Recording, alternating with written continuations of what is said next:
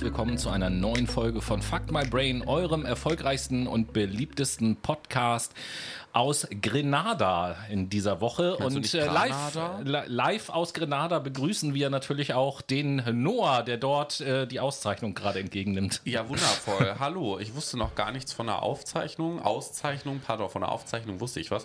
Wo ist denn Grenada? Also ich kenne Granada, ja. Ja, Granada ist, äh, Granada passt ja tatsächlich auch zu dem Thema. Grana Panado. Äh, Nee, Granada passt tatsächlich auch zu dem Thema unserer Sendung, denn äh, Granada ist bzw. war mal ein, äh, ein Automodell. Es gab nämlich äh, äh, längere Jahre mal den Ford Granada. Ach, das ist ja praktisch. Genau. Siehst du mal. Und, äh, aber das ist wie gesagt nicht zu verwechseln mit dem äh, Land Grenada. Und das Land Grenada ist nämlich ein äh, Inselstaat und äh, gehört zu den kleinen Antillen, falls dir das was sagt. also in der Karibik. In der Karibik. Aha, okay, das wollte So. ich wissen. Ja, nee, ich war in Geografie tatsächlich schon immer sauschlecht. Also ich kann mich irgendwie sehr schnell an Orten zurechtfinden, ja, aber alles, was Landkarte angeht, ist Vollkatastrophe. Okay. Das lassen wir dann mal lieber. Ja, alles gut so, perfekt Das bin ist ich da auch keine nicht. gute Idee. Aber heute soll es ja nicht um Landkarten gehen, Nee. sondern heute geht es ja irgendwie um Autos oder so, ne? Erstmal geht's, äh, beziehungsweise heute geht es um das Thema Mobilität und Hm. da wird es natürlich auch ums Auto oder um Autos gehen, keine Frage. Aber bevor wir da einsteigen, äh, gibt es auch noch ein paar Props zu verteilen. Oh ja, Und zwar als allererstes gehen unsere äh, Glückwünsche raus an die äh, liebe Irina. Oh, die ja. hat nämlich letzte Woche. Wir haben leider an dem passenden Tag keine Sendung, aber letzte Woche Geburtstag gehabt. Oh, und äh, deswegen herzlichen. Glückwunsch. Und Props gehen auch raus an den lieben Andreas. Denn ähm, auch wenn unsere neue Kategorie, das Buch der Woche, ja eigentlich gar nicht zum Mitraten gedacht ist, aber Andreas, äh, seitdem es das äh, gibt, schreibt uns immer regelmäßig und schon so nach den ersten Hinweisen gibt er so die Tipps ab, um welchen Autor es vielleicht gehen könnte Aha. und welches Buch das sein könnte. Und tatsächlich in den ersten beiden Wochen hat er Autoren und Bücher jedes Mal immer äh, richtig. Äh, ich will nicht sagen erraten, sagen wir mal lieber recherchiert, aber auf jeden Fall meldet der sich immer. Vielen Dank dafür. Freut uns auf jeden Fall, dass wenn wir dein euch Zeitvertreib sein dürfen. ja, ni- nicht nur für Andreas, sondern allgemein freut uns natürlich, wenn ihr das äh, Thema Fuck My Brain Bücherkiste auch interessant findet, ähnlich wie das Lexikon. Und wenn ihr euch jetzt fragt, äh, äh, wo gibt's denn die Fuck My Brain Bücherkiste? ja, wo gibt's denn die? Wo gibt's denn die? Dann äh, geht ihr gerne auf unseren Instagram-Channel. Dort findet ihr uns unter Fuck My Brain und könnt auch gerne ein Follow hinterlassen. Das wäre sehr freundlich, in der Ja, Tat. So sich das auch. Ja, aber wir wollen heute in der Sendung über das Thema Mobilität reden und ähm, wie ihr das schon kennt, haben wir so drei verschiedene Teile der Sendung. In dem ersten Teil werden wir so ein bisschen über Zahlen, Daten, Fakten rund um das Thema Mobilität reden. Im zweiten Teil blicken wir mal auf die Situation, was die Automobile im Moment angeht und schauen einfach mal darauf, was gibt es da so aktuell für Antriebstechnologien, sage ich mal. Aha, okay. Und im dritten Teil der Sendung werden wir einen Interviewgast haben, der uns aus einer ganz anderen Sicht mal ein bisschen was über das Thema Mobilität erzählt. Da bin ich aber gespannt. Ihr könnt natürlich auch gespannt sein. Also hört fleißig bis zum Ende. Und, Wie immer, ne? Dann könnt ihr auch unseren Interviewgast hautnah am Ohr miterleben. Ja, aber ich würde vorschlagen, fangen wir doch einfach mal groß an, was das Thema Mobilität angeht. Wir wissen alle, das Thema Mobilität hat irgendwie was mit Umweltschutz und so zu tun. Ganz genau so Deswegen ist ist es. das ja halt auch so, äh, so wichtig. Und ähm, da gibt es natürlich eine Sache, an der der Umweltschutz beim Thema Mobilität immer so ein bisschen festgemacht wird, und das Und ist das- der CO2-Ausstoß. Ne? Richtig, genau so sieht das nämlich aus. Und CO2-Emissionen sind ja Alltag von uns. Man hört das immer super viel in den Tagesthemen. Ähm, wir leben ja auch mittlerweile ein wenig bewusster. Wir achten darauf, dass wir den Fleischkonsum reduzieren, aber achten auch so ein bisschen darauf, dass wir nicht mehr so viel Auto fahren, sondern vielleicht mehr mit dem Zug oder vielleicht auch ähm, mehr mit dem Fahrrad fahren, denn CO2 ist ein großes Thema für unsere Erde. Irgendwann gibt es die sonst nicht mehr.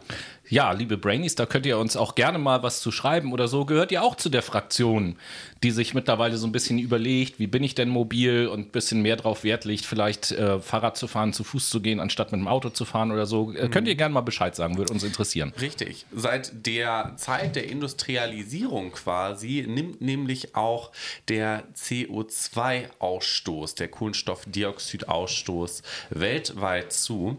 Wenn wir nämlich mal schauen, im Jahr 1960 war der CO2-Ausstoß so ungefähr bei 10 Milliarden Tonnen. Pro Jahr, ne? Pro Jahr und stieg dann auch weiter. Ähm, lustigerweise hat das hoch so ungefähr Richtung 2010 dann ja bei 35 Milliarden Tonnen Platz genommen und stagniert jetzt so ein bisschen steigt aber auch weiter. Witzigerweise, ähm, wenn wir mal in das Jahr 2019 schauen, sehen wir, okay, krass, Höchstwert 36,4 Milliarden Tonnen. Mhm. Da hat das auch so ein bisschen angefangen mit Fridays for Future und mit dem Pariser Klimaabkommen und dementsprechend ja, also ein bisschen früher. Das ne? Klimaabkommen ist ja 2000, lass mich überlegen, 2015, glaube genau, ich, unterschrieben und da worden. Ne? war tatsächlich, also das Jahr vorher, 2014, war so ein kleiner ja, CO2-Abnahme und 2015 Ach als der ganze Bums beschlossen wurde, stieg das Ganze dann wieder an. Das ist ja spannend. Das ist irgendwie so ein bisschen makaber, um ehrlich zu sein. Trotzdem sind wir in ganz, ganz riesigen Werten unterwegs und die sind weltweit einfach ja, ähm, bedrohlich. Ne? Müssen wir ein bisschen weiter drüber nachdenken, wo wir halt auch CO2 reduzieren können. Ja, und dann ist ja so die nächste spannende Frage. Jetzt haben wir gehört, wie viel CO2 pro Jahr so ausgestoßen wird. Und das ist ja jetzt so, was du gesagt hast, die Zahlen ist der Gesamt-CO2-Aufstoß, genau, ganze Welt so, ne? Dann äh, lass uns doch ein bisschen mehr so nach Europa bzw. nach Deutschland mal gucken. Und dann muss man ja auch erstmal die Frage stellen, bevor man sich äh, über Maßnahmen im Klaren wird. Äh, wo kommt denn im Einzelnen dieser CO2-Ausstoß überhaupt her? Und ich glaube, da hast du auch so ein paar Zahlen mitgebracht.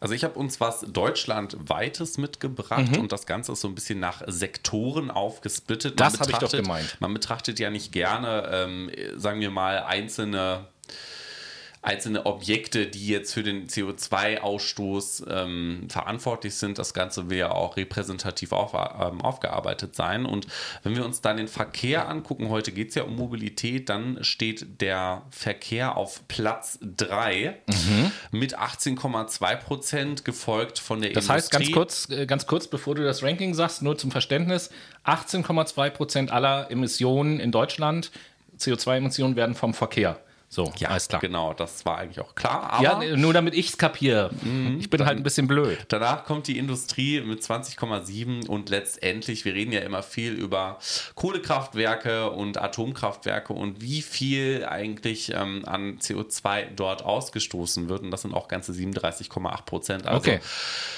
fast die Hälfte quasi, aber auch nur fast. Und ähm, ja, diese drei Sektoren zusammen, jetzt muss ich mal ganz kurz rechnen, ähm, machen ja fast drei Viertel der gesamten CO2-Emissionen in Deutschland aus. Also quasi ein Riesensektor an CO2-Emissionen, wo reduziert werden muss, damit wir auch für uns persönlich unsere Klimaziele erreichen können. Mhm. Kannst du denn noch kurz benennen, ohne jetzt die Zahlen zu sagen, äh, nur damit wir eine Vorstellung davon haben, in was denn diese ganzen Sektoren eingeteilt sind, welche Sektoren es noch gibt mhm. in dieser Statistik? Also die ersten drei habe ich ja gerade eben ja. genannt. Danach folgt so Haushalt. Haushalte, Landwirtschaft, Gewerbehandel und natürlich auch Abfall. Mit 1,2 ah, Prozent ja. okay. äh, hätte ich mir persönlich jetzt ähm, vorgestellt, dass das mehr wäre, ne? mhm. weil wir schmeißen einfach extrem viel weg. Ja, das, also da könnte, da könnte man im Prinzip auch nochmal eine eigene Sendung drüber machen, mhm. über Verschwendung und Wegschmeißen und so weiter und so fort. Könnte Richtig. man, glaube ich, auch nochmal gut füllen. Richtig. Aber interessant ist ja auch, wie das europaweit aussieht ja, mit genau. dem CO2-Ausstoß und da hast du ja tatsächlich ein bisschen das, Recherche zu betreiben können. Das Ding ist ja, wenn wir auch, also wir werden jetzt in der Folge gleich sehr viel natürlich über Deutschland reden und wie es sich in Deutschland verhält, aber wir müssen uns ja auch, auch über eins im Klaren sein, so CO2-Ausstoß in die Atmosphäre auf ein Land bezogen und auf die ganze Welt bezogen und so weiter und so fort. Ein einziges Land kann da nicht so wirklich einen Unterschied machen. Also wär, das, das wäre ja genauso im Prinzip, wenn ich ein Schwimmbecken in Pinkler und Nicht-Pinkler einteile. Das funktioniert auch nicht, weil sich halt alles verteilt. Und so kann ich eigentlich auch nicht Länder isoliert betrachten, weil das landet ja alles von allen Ländern in derselben Atmosphäre. Das ist eben halt immer so ein bisschen hm. die Herausforderung. Aber äh, ich habe jetzt für Vorstellung haben auch immer ein bisschen die Politiker, ne? So, ja. ja. wir haben ja für uns, für Deutschland haben das ja geschafft, ne? Dann ist ja auch fein. Ja, ja wie wäre es mit anderen Ländern motivieren? Also ne? tatsächlich ist es ja so, dass es bei solchen Sachen natürlich auch immer so ein bisschen um die Vorbildfunktion geht. So, und Deutschland ist halt eine, eine, eine große Industrienation und die soll mit Vorbild vorangehen. Wie das nachher aussieht, an welcher Stelle da Deutschland ist im, im internationalen Vergleich, da kommen wir ja später noch zu. Ähm, du hattest jetzt gerade gesagt Europa. Ich habe nämlich eine ganz interessante Statistik noch gefunden zum Thema Europa und deswegen habe ich eben nach den unterschiedlichen Sektoren auch gefragt, weil in dieser Statistik wird nämlich verglichen, inwieweit hat sich denn die CO2-Emission in den unterschiedlichen Sektoren in den letzten Jahren verändert. Hm. Ähm, in den letzten Jahren meine ich seit 1990. 1990 ist ja immer so eine Kenngröße. Ich meine auch, da bezieht sich das Pariser Klimaabkommen drauf, wenn Genau, gesagt richtig. wird, um so und so viel Prozent muss das minimiert werden, der CO2-Ausstoß, dann ist immer das Vergleichsjahr 1990 damit gemeint. Und für Europa ist es also so, das sind Zahlen aus 2016, dass äh, hier gibt es fünf verschiedene Sektoren: der Sektor Energie, der Sektor Verkehr, der Sektor Industrie, der Sektor Wohngebäude und der Sektor Land, Forstwirtschaft und Fischerei. Und in allen von diesen Sektoren, bis auf beim Verkehr, ist im Vergleich zu 1990 der CO2-Ausstoß gesunken. Bei Energie um 20 Prozent, bei Industrie sogar um 40 Prozent, bei Wohngebäuden um 20 Prozent und in der Land-, Forstwirtschaft und Fischerei auch um 20 Prozent. Nur im Bereich Verkehr ist er um 25 Prozent gestiegen. Und das legt, finde ich, nochmal so ein bisschen den Finger da drauf, wie wichtig es ist, diesen Bereich Verkehr eben halt auch anzugucken. Und ähm, der Vollständigkeit halber muss ich jetzt natürlich auch noch so ein bisschen sagen, was gehört denn überhaupt zu dem, diesem Sektor Verkehr dazu? Und ähm, das sind letzten Endes vor allen Dingen vier große Bereiche. Zum einen der Straßenverkehr und der macht tatsächlich vom gesamten Verkehr auch 72 Prozent der Emissionen Krass. aus. Okay. Dann gibt es die zivile Luftfahrt, die gut 13 Prozent der Emissionen ausmacht, die Eisenbahn, die 0,5 Prozent der Emissionen ausmacht und die Schifffahrt, die auch 13 Prozent äh, der Emissionen ausmacht Da ungefähr. hätte ich jetzt zum Beispiel gedacht, dass die Schifffahrt viel, viel mehr ausmacht, weil wir auch immer über diese, wir reden über große Containerschiffe, wir reden über die AIDA zum Beispiel, also über, über die Kreuzfahrtschiffe, über kleinere Schiffe, die ja auch ein Riesenemittent, was CO2 angeht, sind. Und ich hätte gedacht, dass die wirklich, weiß ich nicht, so ein Viertel ausmachen oder so. Es sind ja nur, Ja, ich glaube, nur dafür, 13 Prozent. Ne? dafür ist es äh, tatsächlich deswegen nicht genug, weil vor allen Dingen, glaube ich, der Personenverkehr in der Schifffahrt, Kreuzfahrten Mhm. und so, wenn du das mal in Relation setzt, mit wie viele Leute gibt es denn insgesamt oder wie viele Leute einfach mal vergleichst mit wie viele Leute fahren denn mit dem Auto durch die Gegend, Mhm. dann ist es, glaube ich, immer noch eine sehr kleine Menge an Menschen, die jetzt eine Kreuzfahrt macht, beispielsweise. Obwohl das natürlich ein riesen äh, Verschmutzer ist, gar keine Frage. Ähm, ja, und der Straßenverkehr, der lässt sich dann natürlich auch nochmal aufteilen. Zum einen in die Autos. Die machen äh, von dem gesamten Straßenverkehr tatsächlich etwas über 60 Prozent der Emissionen aus, gefolgt von gut 26 Prozent äh, Lastkraftwagen, ähm, knapp 12 Prozent leichte Nutzfahrzeuge, also diese Mercedes Sprinter und tralala, diese Transporter, die halt Alles, so durch die Gegend fahren. Möbel von A nach B Genau, genau das. Genau das.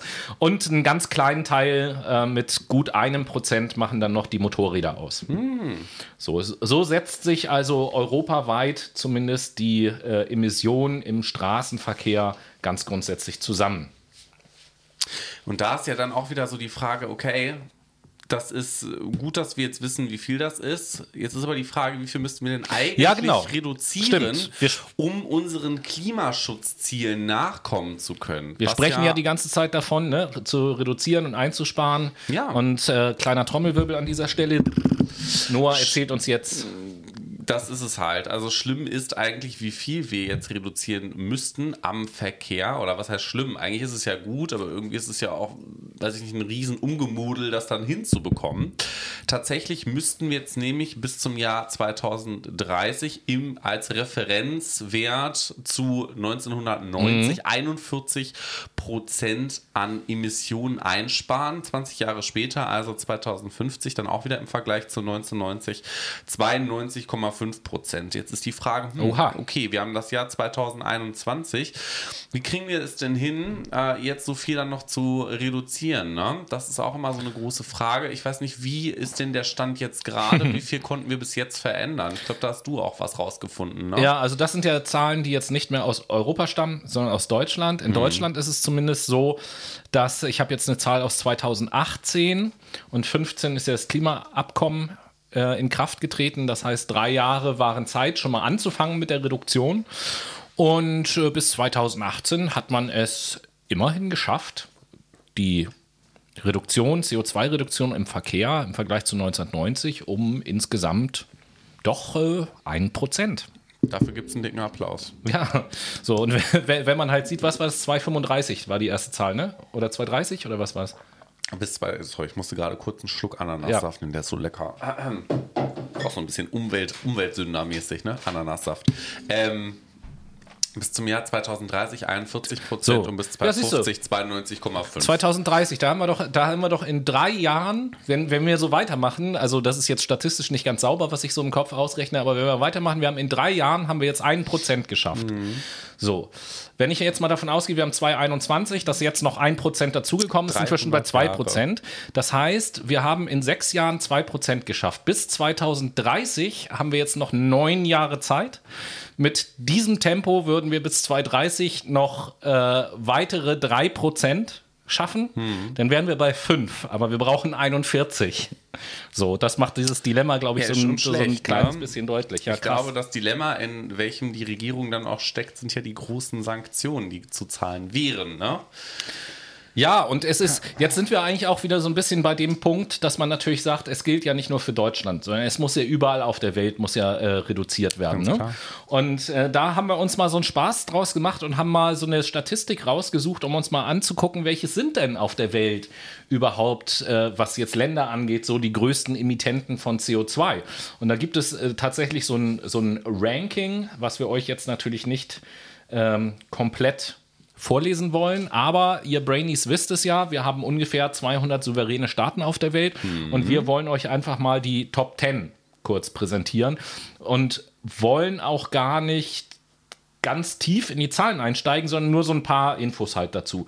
Und ich fange mal an mit dem Platz 10, machen wir quasi so einen Countdown. Auf Platz 10 ist tatsächlich Kanada.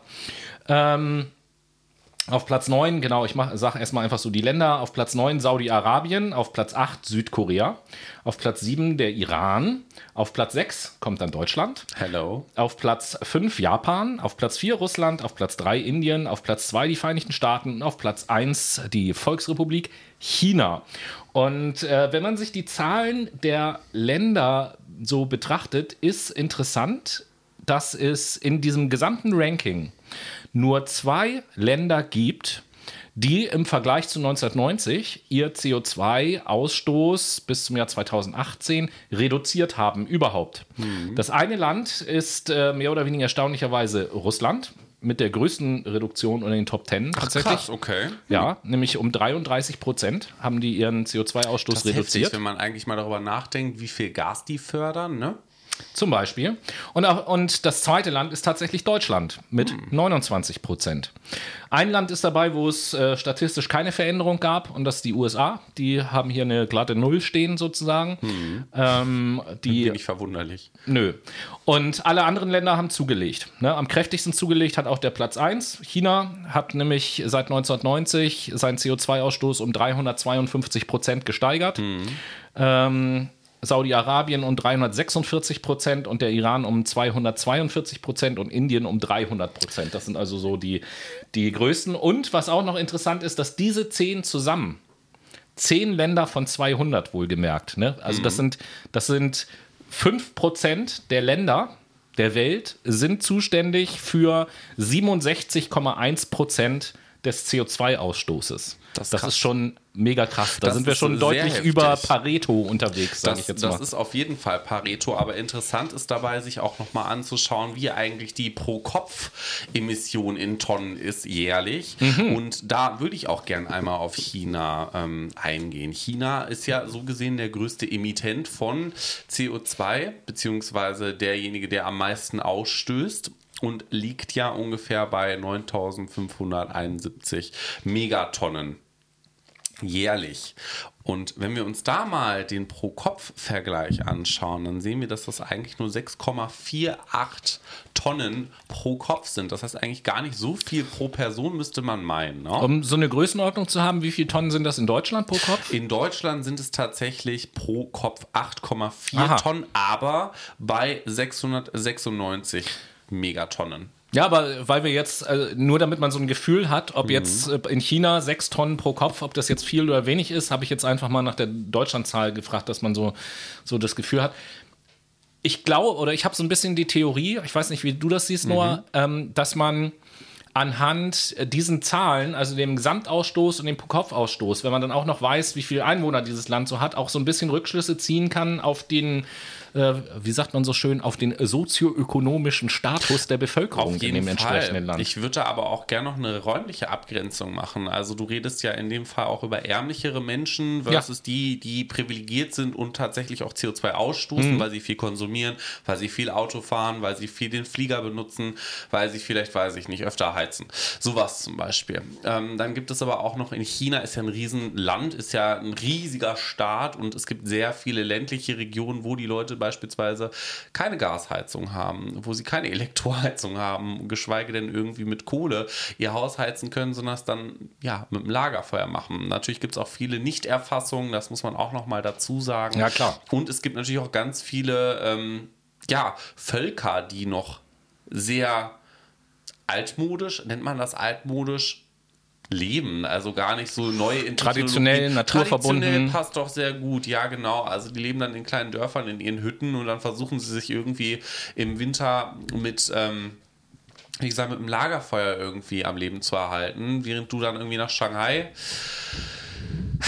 fliegst und dann hast du da die ganzen Wolkenkratzer stehen. Also das ist natürlich auch wieder so eine Diskrepanz, die ist riesig. Ja, klar. Ne? Dahingehend, wenn man sich dann mal die USA anschaut mit äh, 4.921 Megatonnen CO2-Emissionen jährlich, da haben wir einen Pro-Kopf-Ausstoß von 15,03 Tonnen. Okay. Was natürlich riesig ist das und was auch wieder daran liegt, dass der Konsum sehr hoch ist. Ne? Also da kann man, da kann man da kann man ja, glaube ich, ganz gut sehen, die USA ist auf Platz 2, war das ja, ne? Ganz genau, richtig. So, und die USA ist auf Platz 2, was den Gesamtausstoß angeht, aber beim Pro-Kopf sind die mehr als doppelt so viel wie der Platz 1. Ja, also ne? wir haben jetzt noch Russland beispielsweise als vergleichbare Zahl ne?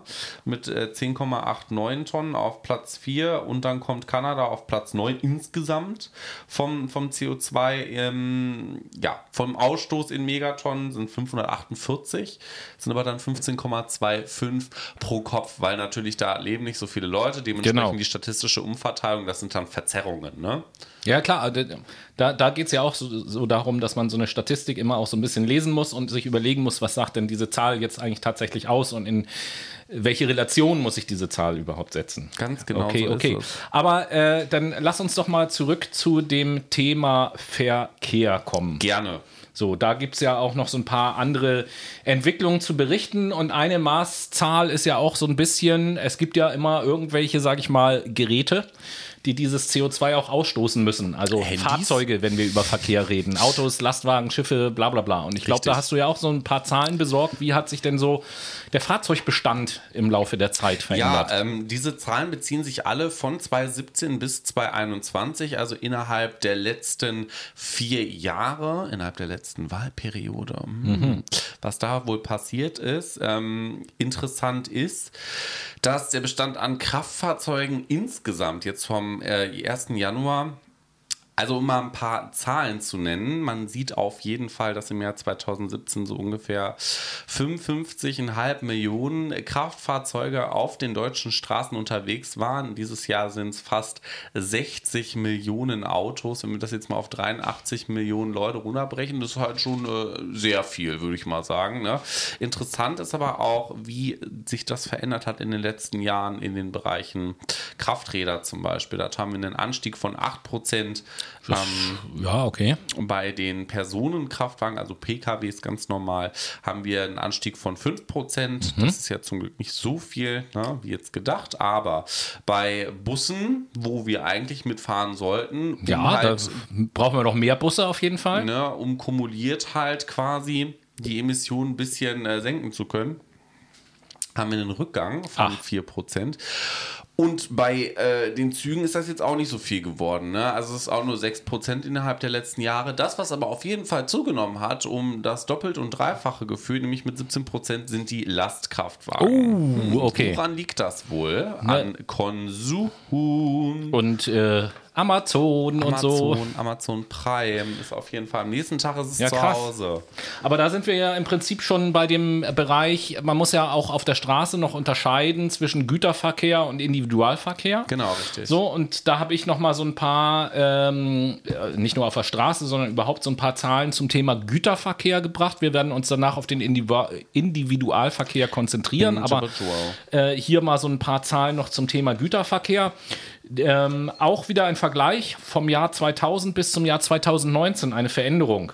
Da hat der Güterverkehr äh, per Eisenbahn um gut 30 Prozent zugenommen, auf der Straße um gut 16 Prozent zugenommen. Zu Wasser, also der Seeverkehr, Containerschiffe und so, hat um äh, knapp 22 Prozent zugenommen. Die Binnenschifffahrt hingegen um gut 15 Prozent abgenommen und die tragischste Steigerung quasi hat im Luftverkehr stattgefunden. Denn von no. 2000 bis 2019, auch eine wunderschöne Schnapszahl, äh, haben die transportierten Güter per Luft um 99,9 Prozent zugenommen. Also hat sich das fast verdoppelt in dieser Zeit. Ja, warum wohl? Alle möglichen Leute wollen ja auch von A nach B fliegen, geschweige denn halt auch Ja. ihre Güter transportiert Ja, bekommen von. A nach B. Ähm, dementsprechend, liebe Leute, ihr braucht euch nicht wundern, wenn ihr halt was über Wish bestellt, dann kommt das aus China mit dem Ja, Flugzeug oder, so. oder halt im Zuge dessen mit dem Containerschiff. Wobei halt, ich glaube, im Vergleich der Transport über Luft weitaus günstiger in Mengen ist als über Container. Meine Mitbewohnerin ist ja zum Glück groß und außen. Achso, günstiger äh, geldmäßig meinst du? Mm, Genau, richtig. Äh, Nicht jetzt vom Ausstoß her. Also Ja, das wollte ist ich nämlich ja- grad Das ist sagen. ja viel schlimmer. Nee, nee. Ähm, aber wahrscheinlich auch interessant für unsere Zuhörer ist ja auch ähm, äh, Autos, LKWs, na, Züge müssen ja auch auf etwas fahren. In dem Fall halt auf Ja, Straßen stimmt. oder Hat es denn Veränderungen in der Infrastruktur Hat gegeben? Das es. ist die Frage, die dahinter Hat steckt. es, ne? Also grundsätzlich, das sind jetzt Zahlen, die beziehen sich halt auf die letzten vier Jahre von 2016 bis 2020 Mhm. und da können wir sehen, Autobahnen 200 K äh, Kilometer mehr vorhanden, Bundesstraßen, also in ländlicheren Regionen sind mit 500 Kilometer zurückgegangen und wieder Mhm. ein Minuspunkt für die eigentlich, die auf dem Land leben und da von A nach B juckeln müssten. Wir haben ähm, einen Zuwachs von 100 Kilometer auf den Landesstraßen und ähm, ja, wenn wir uns dann mal den, das Schienennetz angucken, wo wir ja eigentlich so hinterher sind mit, wir müssen Da das hat's doch bestimmt auch einen richtigen Zuwachs Na, gegeben, oder? natürlich nicht. Da gab es Ah, ja. einen Rückgang von 200 Kilometern, da auch wieder die große Frage ähm, an die Regierung quasi, wenn wir doch unsere Klimaziele gemeinsam irgendwie erreichen möchten, müssen wir langfristig auch schauen, dass wir lange Strecken mit dem Zug zurücklegen. Mhm. Wie kann es denn dann sein, dass ein Rückgang in den letzten oder fünf Jahren quasi geschehen ist, wenn wir doch schon auch seit fünf Jahren darüber reden, vor allen Dingen die CDU, dass ja die Schienennetzwerke wieder reaktiviert werden müssen, um den ländlichen Transport mit über die Bahn halt ähm, mobilisieren zu können. Das ist immer so eine große Frage. Also was, was, was, was geht da? Das ist nicht normal. Ja, krass, auf jeden Fall. Und äh, so viel sei schon mal gespoilert. Äh, um das Thema Ausbau der Autobahnen wird es nachher später in der Sendung auch noch gehen. So viel sei schon mal verraten. So sieht's aus. Ja, was gibt's äh, noch zu sagen zu dem Individualverkehr? Da hast du doch noch Das Individuum. das, das das Individuum, gibt's genau. da noch zu berichten. Wie viel, wie, wie mobil gibt es dazu auch Zahlen? Wie mobil sind wir denn alle so statistisch gesehen? statistisch gesehen, wie viel Weg wir quasi zurücklegen? So ungefähr zu 39 Kilometer sind 39 Kilometer pro Tag legt also jeder von uns in irgendeiner Art und Weise zurück. Quasi. Achtung, hier auch wieder Klischee. Das ist ja, oder was heißt Klischee? Achtung, Statistikfalle wohl eher gesagt. Ja, das ist ein statistischer Durchschnittswert, ne? Genau so ist es nämlich. Also kein Mensch, den ich kenne, der rennt 39 Kilometer am Tag oder fährt irgendwie so viel mit der Bahn. Gut, wir leben jetzt hier in der Stadt. Das ist nochmal was anderes. Wenn man auf, der, ähm, im, auf dem Land wohnt, ist das natürlich ein anderer Weg. Natürlich, ne? aber auch, auch in der Stadt. Ich sag mal, wenn du jetzt einmal äh, mit den öffentlichen Verkehrsmitteln äh, sozusagen in die Innenstadt und wieder zurückfährst, bist du auch schon bei 10 Kilometern, die du dann gefahren bist. Quasi. Also ich bin jetzt zu dir hingefahren. Das sind so Wegstrecke von mir zu Hause, sieben Kilometer. Siehst du, und dann wieder zurück, sind 14. Da Sind bist, 14. bist du schon fast bei der Hälfte von, von deinem Tagespensum mal, sozusagen. ne? Ne? Also das ist halt schon super Das geht viel. fix. Interessant ist da aber auch, inwieweit sich das verteilt. Vor Oh allen ja. Allen Dingen. Ähm, für die Arbeit wenden wir sehr viel Weg auf, ne, mit acht Kilometern. Danach folgt so ein bisschen ein Kilometer weniger das Dienstliche und danach kommt die Freizeit mit ganzen 13 Kilometern. Also wir wollen. Das ist der größte weg. Teil, ja. Genau, richtig. Mhm. Genauso sieht das nämlich aus. Die Frage da ist aber auch, okay, wie verteilt sich das denn? Also ja. die meisten fahren ja mit dem Auto, denke ich mal, aber auch wahrscheinlich hier in der Stadt in Hamburg mit dem Rad. Ja, auch hier bleiben wir erstmal einfach so bei statistischen äh, Zahlen. Natürlich hat es auch mal so Umfragen gegeben, welche Arten der Mobilität Menschen denn nutzen. Und äh, ich habe hier gerade so ein paar Zahlen äh, vor mir liegen, wo die äh, abgefragt wurden und dann immer sagen könnten, so täglich oder an ein bis drei Tagen pro Woche, seltener als monatlich oder nie und, und fast nie. Und ich will mich aber nur konzentrieren auf die Antwortmöglichkeiten täglich oder fast mhm. täglich und nie beziehungsweise fast nie. Und äh, da wurde gesagt, ich fange einfach mal, lese das von oben nach unten hier mal vor, die Frage, wie häufig gehen wir zum Beispiel zu Fuß? Und 41 Prozent aller Befragten haben gesagt, täglich lege ich auch Strecken zu Fuß zurück und immerhin 14 Prozent haben gesagt, nie beziehungsweise fast nie. Mit dem Fahrrad sieht das ein bisschen anders aus. Ähm, täglich schon viel weniger, sind nur 17 Prozent, die das täglich nutzen, das Fahrrad, und ganze 37 Prozent, die angeben, nie beziehungsweise fast nie Fahrrad hm. zu fahren. Krass, okay. Ja, äh, ganz großes Ungleichgewicht gibt es natürlich auch beim Auto. Auto mhm. ist hier das meistgenutzte Verkehrsmittel. 50 Prozent aller Menschen geben an, äh, täglich oder fast täglich das Auto zu nutzen und mhm. nur 13 Prozent sagen nie beziehungsweise fast nie. Ähm, öffentlicher Nahverkehr, ähm, da sind es 13 Prozent auch nur, die es täglich nutzen. Aber wie gesagt, das ist ja auf ganz Deutschland gesehen, muss man natürlich im ländlichen Raum, ist auch nicht so einfach. Und 41 Prozent, die sagen nie oder fast nie. Und was mich das betrifft jetzt wirklich nur die Großstädte, glaube ich, so ein bisschen erstaunt hat, ist das Thema Carsharing tatsächlich, mhm. weil ich das ja durchaus. Da meint man ja, dass das sehr gut ausgebaut ja, ja. wäre, ne? ne? Und äh, mittlerweile hier in Hamburg zum Beispiel gibt es ja auch ganz viele Möglichkeiten zum Thema Carsharing und so. Aber tatsächlich 97 Prozent aller Menschen nutzen das äh, nie, beziehungsweise fast nie. Das ist schlecht. Und äh, dementsprechend, äh, ich glaube, nur ein Prozent oder so oder zwei Prozent der Menschen nutzt das täglich. Ja, interessant. Nee, höchstens ein Prozent, würde ich mal so schätzen.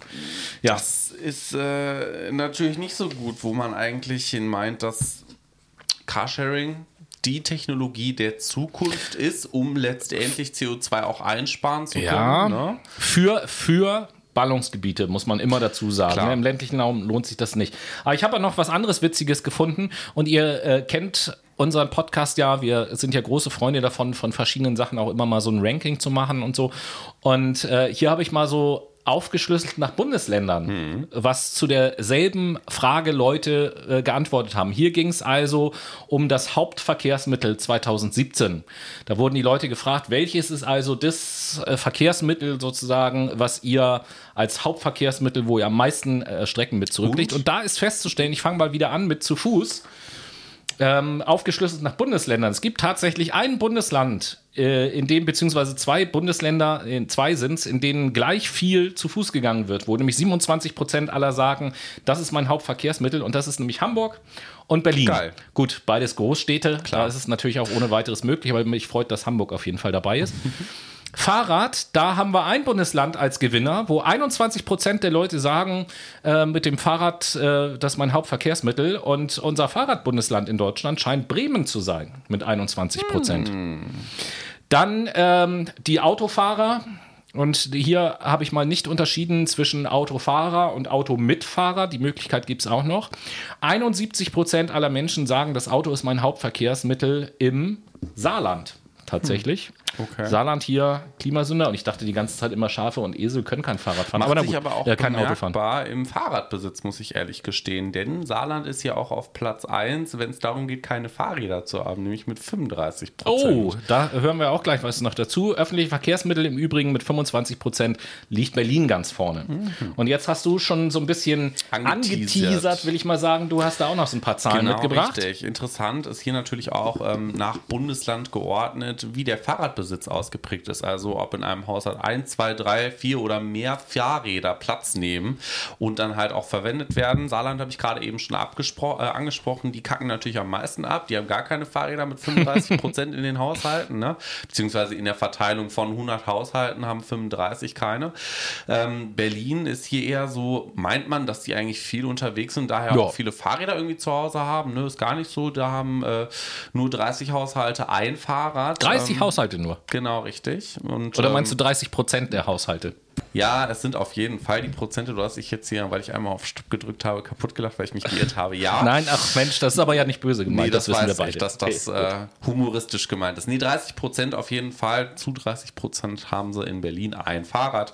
In Sachsen-Anhalt ebenso. Das, was vielleicht noch mal ganz interessant ist, in Bayern meint man ja auch, sind die Leute viel mit dem Rad unterwegs. Da sind es 20 Prozent, die mehr als vier Fahrräder pro Haushalt haben und in Bremen die Fahrradstadt Nummer eins in Deutschland quasi, das ist ja gerade eben schon angesprochen, mhm. da haben 30 Prozent ein Fahrrad zu Hause. Mhm.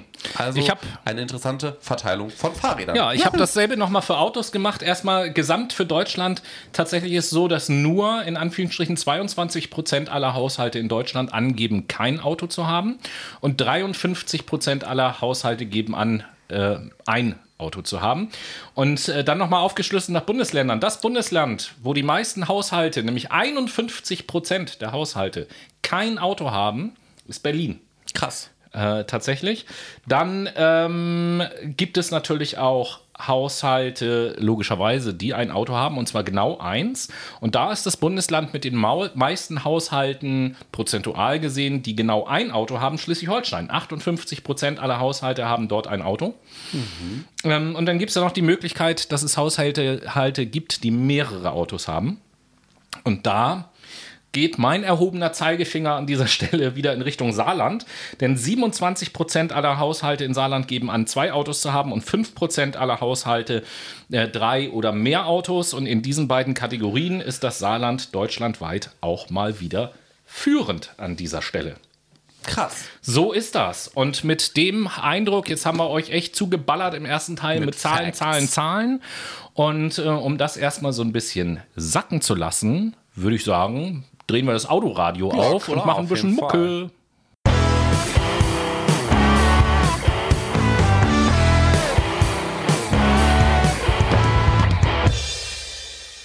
Wir sind in der Late Machado Playlist, eure Playlist auf Spotify, von uns kreiert, für eure Ohren natürlich. Und die so findet ihr, wenn ihr auf unseren Instagram-Channel geht, auf die Highlights klickt, in den Ordner, wichtige Links und Playlist und oben links auf Link öffnen bzw. Playlist öffnen. Und da frage ich Tobias doch schon mal direkt an dieser Stelle, was willst du auf die Late Machado Playlist diese Woche setzen?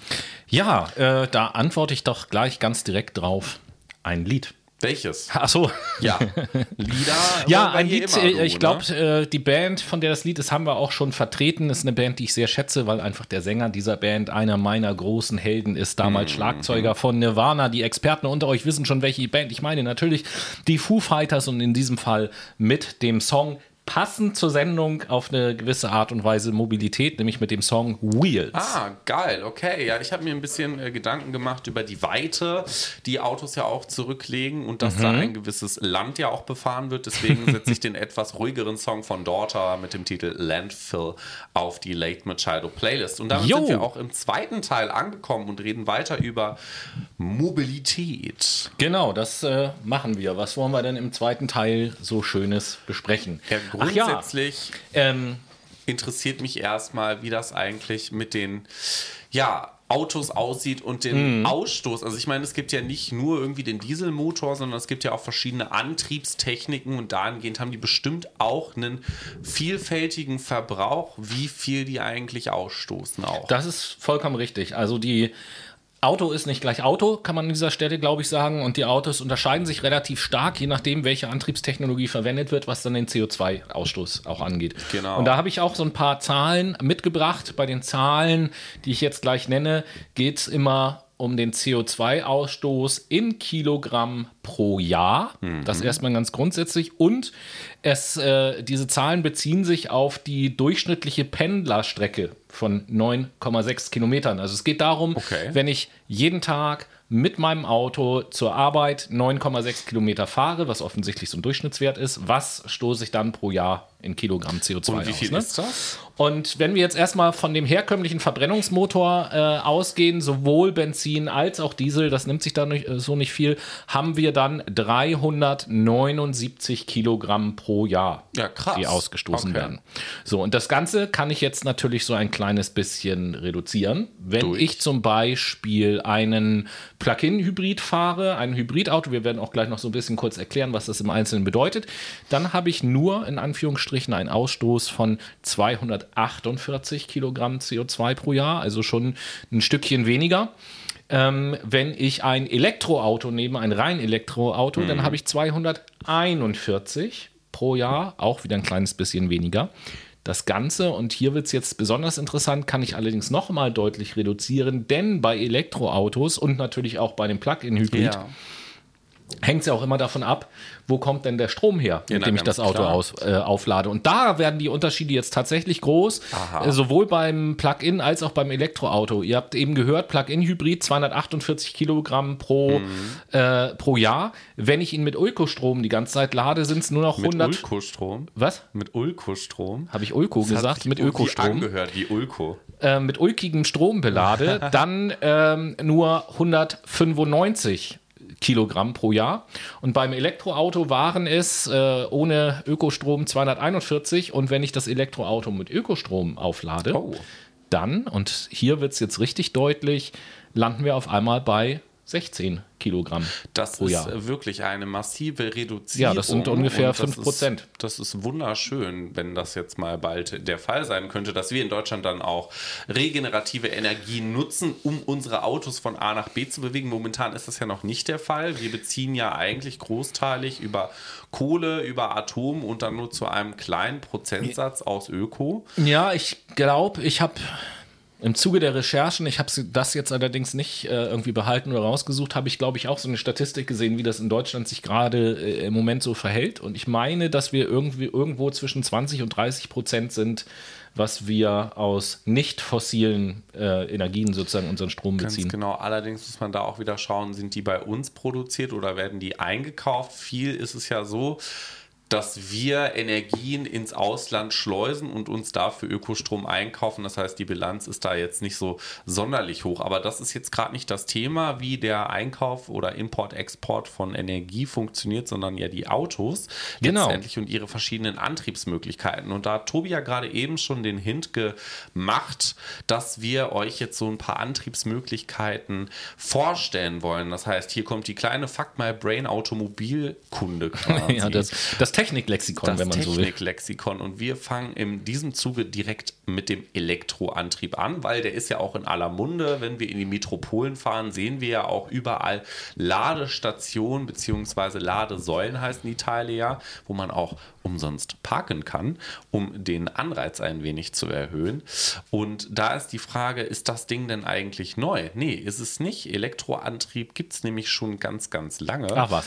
Äh, Das Elektroauto ist nämlich ein Paradebeispiel dafür, wie Verbrennungsmotoren funktionieren. Ne? Es ist eigentlich sogar älter als der Verbrennungsmotor. Nämlich um 1900 gab es mehrere batteriebetriebene Fahrzeuge als solche, die mit Kraftstoff funktioniert haben. Ja, damals war es ja tatsächlich, das kann man sich heute auch überhaupt gar nicht vorstellen, als die ersten Verbrennungsmotoren so auf der Straße unterwegs waren, da musste man, da gab es ja auch noch keine Tankstellen, da musste man seinen Kraftstoff in der Apotheke kaufen. Krass. Das ist heftig. Das wusste ich zum Also Beispiel da nicht. gab es ja auch noch nicht so Benzin, sondern da sind die dann, glaube ich, irgendwie mit Ethanol in, in irgendeinem Kram irgendwie gefahren. Da musste man halt in die Apotheke äh, gehen, um seinen Kraftstoff fürs Auto zu Geil. kaufen. Hallo, ich hätte gerne einmal 5 Liter Diesel. Danke. Sehr, sehr cool. Die Frage ist aber jetzt, um nochmal zum Elektroantrieb zurückzugehen. Warum verschwand der Elektroantrieb eigentlich vom Markt? Naja, Dadurch, dass auch batteriebetriebene Fahrzeuge entstanden, entstand auch der elektrische Anlasser und dadurch verschwand dann die ähm, ja, Versorgung mit Automobilfahrzeugen, mit Stromfuhrzuhr vom Markt.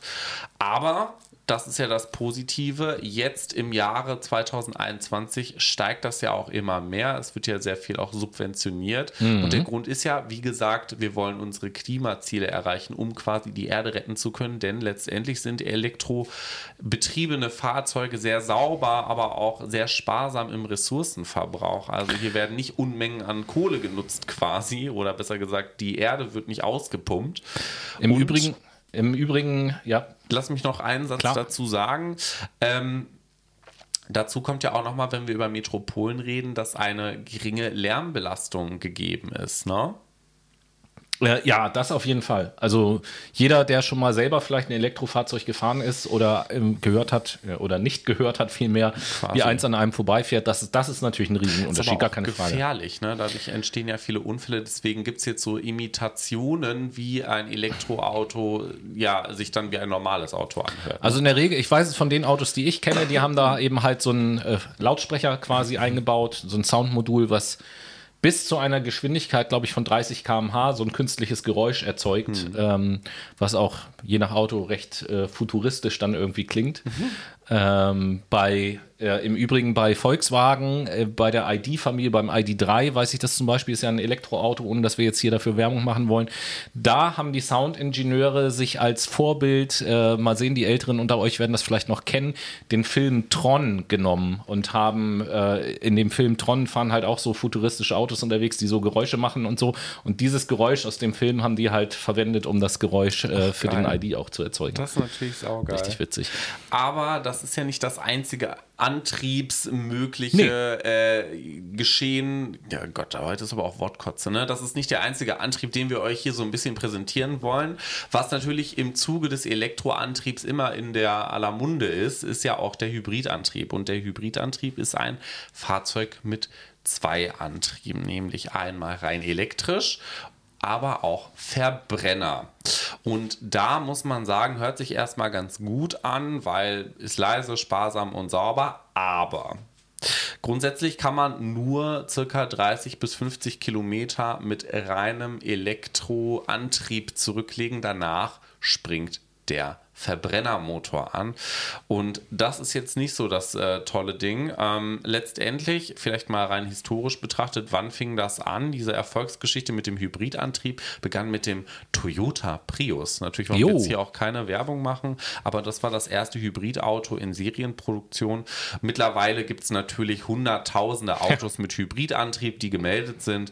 Ähm, die neueste Entwicklungsstufe hier auch unter anderem der Plug-in-Hybrid, bei dem die Akkus nicht nur über den Verbrennungsmotor, sondern auch über Strom von der Steckdose aufgeladen werden. Ja, das können. Ding mit diesen Autos ist halt so, also als Zwischenschritt sind die ja ganz okay, ne? weil ja, ja. der Verbrauch wird reduziert dadurch, dass ich die elektrische Unterstützung habe, bla bla bla. Und äh, kurze Strecken kann ich auch rein elektrisch fahren, so das ganze Thema. Das Ding ist, was in der Praxis passiert, diese Hybridautos sind sehr beliebt, zum Beispiel auch als Firmenwagen. Äh, und zwar nicht, um weniger zu verbrauchen, sondern einfach, um die Subvention, die E-Subvention vom Staat abzugreifen. Mhm. Und äh, es gibt halt viele Leute, die kriegen ihr äh, Hybridfahrzeug als Dienstwagen und wenn sie es dann irgendwann wieder abgeben, dann geht das ja auch im Rahmen des Leasing zurück an die Autohäuser und so. Ja. Da höre ich halt oft, dass die halt sehen, wenn sie den Kofferraum aufmachen, sehen sie, das Ladekabel ist noch, noch original verpackt und so weiter und so fort. Das heißt, die Leute, die das Fahrzeug gefahren haben, haben den E-Antrieb eigentlich überhaupt gar nicht genutzt, sondern die Fahrzeuge wurden nur angeschafft, um die Vergünstigung vom Staat abzugreifen, aber ansonsten wurde ganz normal mit dem Verbrenner gefahren die mhm. ganze Zeit so. Gut, weil der E-Motor immer zugeschaltet ist, verbraucht dieser Verbrenner ein kleines bisschen weniger, aber das ist eigentlich ja nicht im Sinne des Erfinders, sage ich jetzt mal. Nee, so. überhaupt gar nicht. Auch nicht im Sinne der Umwelt in ja. dem Fall. Ne? Aber das, das ist nicht der. Apropos Umwelt, äh, ja. ich wollte noch eben noch kurz was sagen zu dem, was du gesagt hast. Ist aber jetzt nur meine ganz persönliche Meinung und geht mir ja auch gar nicht um so eine Diskussion, aber ich muss das einfach gerade loswerden, weil du gerade gesagt hast, die Welt zu retten. Ich bin immer der Meinung, wenn es um diese Umweltgeschichten geht, wir müssen uns verabschieden von dem Gedanken, dass wir das alles tun, um die Welt zu retten, das ist ja Blödsinn. Wir machen auch die Welt nicht kaputt. Der Welt ist es scheißegal, was wir hier veranstalten. So, mhm. wenn es zu heiß wird, dass wir hier nicht leben können, dann sind wir irgendwann weg und dann kühlt es sich auch wieder ab und die Erde sagt sich so, äh, so what. Es mhm. geht also, äh, und das muss man sich das muss man auch mal im Kopf haben, bei diesen ganzen Diskussionen, Klimawandel, Retten und so weiter und so fort, geht es einzig und allein darum, uns selbst zu retten. Der Welt ist das scheißegal, aber es geht darum, uns selbst zu retten. Vielleicht ähm, wäre es in diesem Zuge dann auch sinnvoll, mal zu diskutieren, ob die Umbenennung des Klimawandels nicht in Menschenrettung sinnvoller wäre. Ne? ja, aber, hätte, hätte, äh, hätte seit, was für sich. Hätte was für Situationen sich. wie zum Beispiel äh, Menschen flüchten über das Mittelmeer, kann man schon sagen, den lieben Leuten ist das eigentlich relativ scheißegal. Deswegen irgendwie habe ich auch dieses Bild immer im Kopf, dass dann die Privilegierten irgendwann sich ein Ticket kaufen für einen Zug, was, welcher 200 Jahre über ähm, eine ja, eisbedeckte Welt fährt. Hast du dann, den Film Snowpiercer ja, gesehen oder was? Ja, ja den habe ich nämlich auch mal gesehen. Also das Szenario ist ja gar nicht so dämlich, ne? Alles gut. Ja, aber zurück zu den Antrieben. Zurück zu den Antrieben. Es gibt natürlich ja. nicht nur Elektro- und äh, Hybridfahrzeuge, sondern noch so ein paar and äh, andere Antriebsarten auch, die auch aktuell am Markt halt unterwegs sind. Und ähm, da wollen wir euch noch ein paar andere mit auf den Weg geben. Und ich, äh, weil wir jetzt gerade so über Selbstrettung und Weltrettung und so gesprochen haben, bleibe ich mal so im Bio-Bereich. Da gibt es ja nämlich auch zwei unterschiedliche Sachen, nämlich das sogenannte Bioethanol und den Biodiesel, mhm. um da die Differenzierung auch mal zu machen. Ich fange mal mit dem Bioethanol an zählt halt zu den alternativen äh, Kraftstoffen und das Schöne am Bioethanol ist halt, dass ich ohne großartig hohen Aufwand das eigentlich in fast allen Benzinmotoren grundsätzlich einsetzen kann. Dieses Bioethanol wird in der Regel aus Biomasse gewonnen wie Weizen, Roggen oder Zuckerrüben. Das ist eben halt so die Basis und äh, Bioethanol ist flüssig, verbrennt schwefelfrei, produziert weniger Schadstoffe und auch die CO2-Emissionen sind geringer. Wir kennen das alle so ein bisschen. In fast jedem Kraftstoff ist auch ein bisschen Bioethanol oder Biodiesel mit drin. Mhm. An der Tankstelle sehen wir es zum Beispiel, wenn wir das E85 kaufen. Das ist dann eben halt zu 85 Prozent aus Bioethanol und zu den übrigen, übrigen 15 Prozent äh, normales Benzin. Mhm. Und die meisten Fahrzeuge können das auch ohne Umbaumaßnahmen tanken. Sollte man sich aber gerade, wenn man ein älteres Fahrzeug äh, hat, vorher ein bisschen schlau machen. Wenn man, das gibt es auch, E100 fahren will, also nur reiner Bioethanol, dann muss es braucht man tatsächlich einen speziellen Motor. So, dann äh, braucht das größere Umbaumaßnahmen oder man muss sich eben halt gezielt so einen entsprechenden Motor kaufen, der das kann. Das kann man jetzt nicht einfach so machen. Und ähm, ja, Diesel ist so ein kleines bisschen, äh, so ein kleines bisschen analog, bloß dass der Biodiesel ein bisschen anders hergestellt wird. Hier kommen nämlich Pflanzenöle und tierische äh, Fette in Frage. In Europa verwendet man vor allem den Rapsöl zu der Herstellung des mhm. Biodiesels. In den USA mhm. ist es Soja und in Asien vor allen Dingen Palmöl, ja, was ja auch nicht so wunderbar ist. Könnt aber ihr Benzin auch trinken? Yay. Ja, genau. Und heute ein Rührei mit leckere Bioethanol. So. Und ähm, das Ding ist, dass auch hier weniger CO2 und weniger Schwefeloxide auch ausgestoßen werden. Auf der anderen Seite kann man das natürlich auch kritisch sehen, weil bei der Mobilität, über die wir geredet haben, äh, ist das natürlich auch irgend auf eine Art und Weise eine Konkurrenz zum Nahrungsmittelanbau, wenn ich verstärkt solche Sachen Klar. anbaue, um Kraftstoffe zu gewinnen beispielsweise. Und dadurch können wieder Monokulturen geschaffen werden, wodurch auch der Boden nicht mehr so fruchtbar Da sind wir ja im Prinzip beim Thema Palmöl schon genau. voll drinne so, ne? Aber äh, ich glaube, äh, über das Thema Ernährung haben wir auf unserem Ideenzettel irgendwann für dieses Jahr auch nochmal eine Sendung stehen. Da werden wir bestimmt nochmal drauf das zu sprechen kommen. So. Äh, ja, beides flüssig. Es gibt aber eben halt nicht nur flüssige Dinge, sondern auch äh, Gas. Und da gibt es auch zwei verschiedene Gase, die unterschiedlich sind, die aber gern mal miteinander verwechselt werden. Ne? Es gibt nämlich Erdgas und Autogas, beziehungsweise an den Tankstellen erkennt man das immer. Das eine ist LPG, das wäre das Autogas, und das andere ist CNG, das wäre wär das Erdgas. So, und das wird gern mal verwechselt, sind aber äh, zwei unterschiedliche Dinge. Mit dem Autogas will ich mal anfangen. Das ist also eine günstige Alternative zum ähm, Benzin. Und dieses Autogas-Gemisch besteht in der Regel aus einer Mischung aus Butan und Propan, um einfach mal den Chemikern unter euch äh, auch so ein paar Informationen zu geben und setzt äh, insgesamt 80 Prozent weniger Stickoxide frei. Ähm, und auch Schwefeloxide und andere Schadstoffe sind da viel weniger. Man braucht allerdings, um das nutzen zu können, eine Gasanlage, die man für das Fahrzeug nachrüsten kann. Oder es gibt auch mittlerweile ja schon einige ähm, Neuwagen, die von vornherein schon Genau. einen Gasantrieb verbaut haben. Das gibt es auch, aber ansonsten muss man Kenn das ich eben halt so, das Auto von meiner nachrüsten. Mutter. Und das mit den Nachrüsten ist dann meistens äh, immer so ein bisschen problematisch, oder auch wenn man sich das neu kauft, weil bei vielen Fahrzeugen der Gastank dann im Kofferraum eingebaut ist und man dann weniger Kofferraumvolumen zur Verfügung hat. Aber gut, das muss man eben halt wissen. Und äh, in Abgrenzung dazu, das Thema Erdgas ist ein bisschen ein anderes. Da besteht nämlich das Gas hauptsächlich aus Methan und nicht aus Butan und Propan.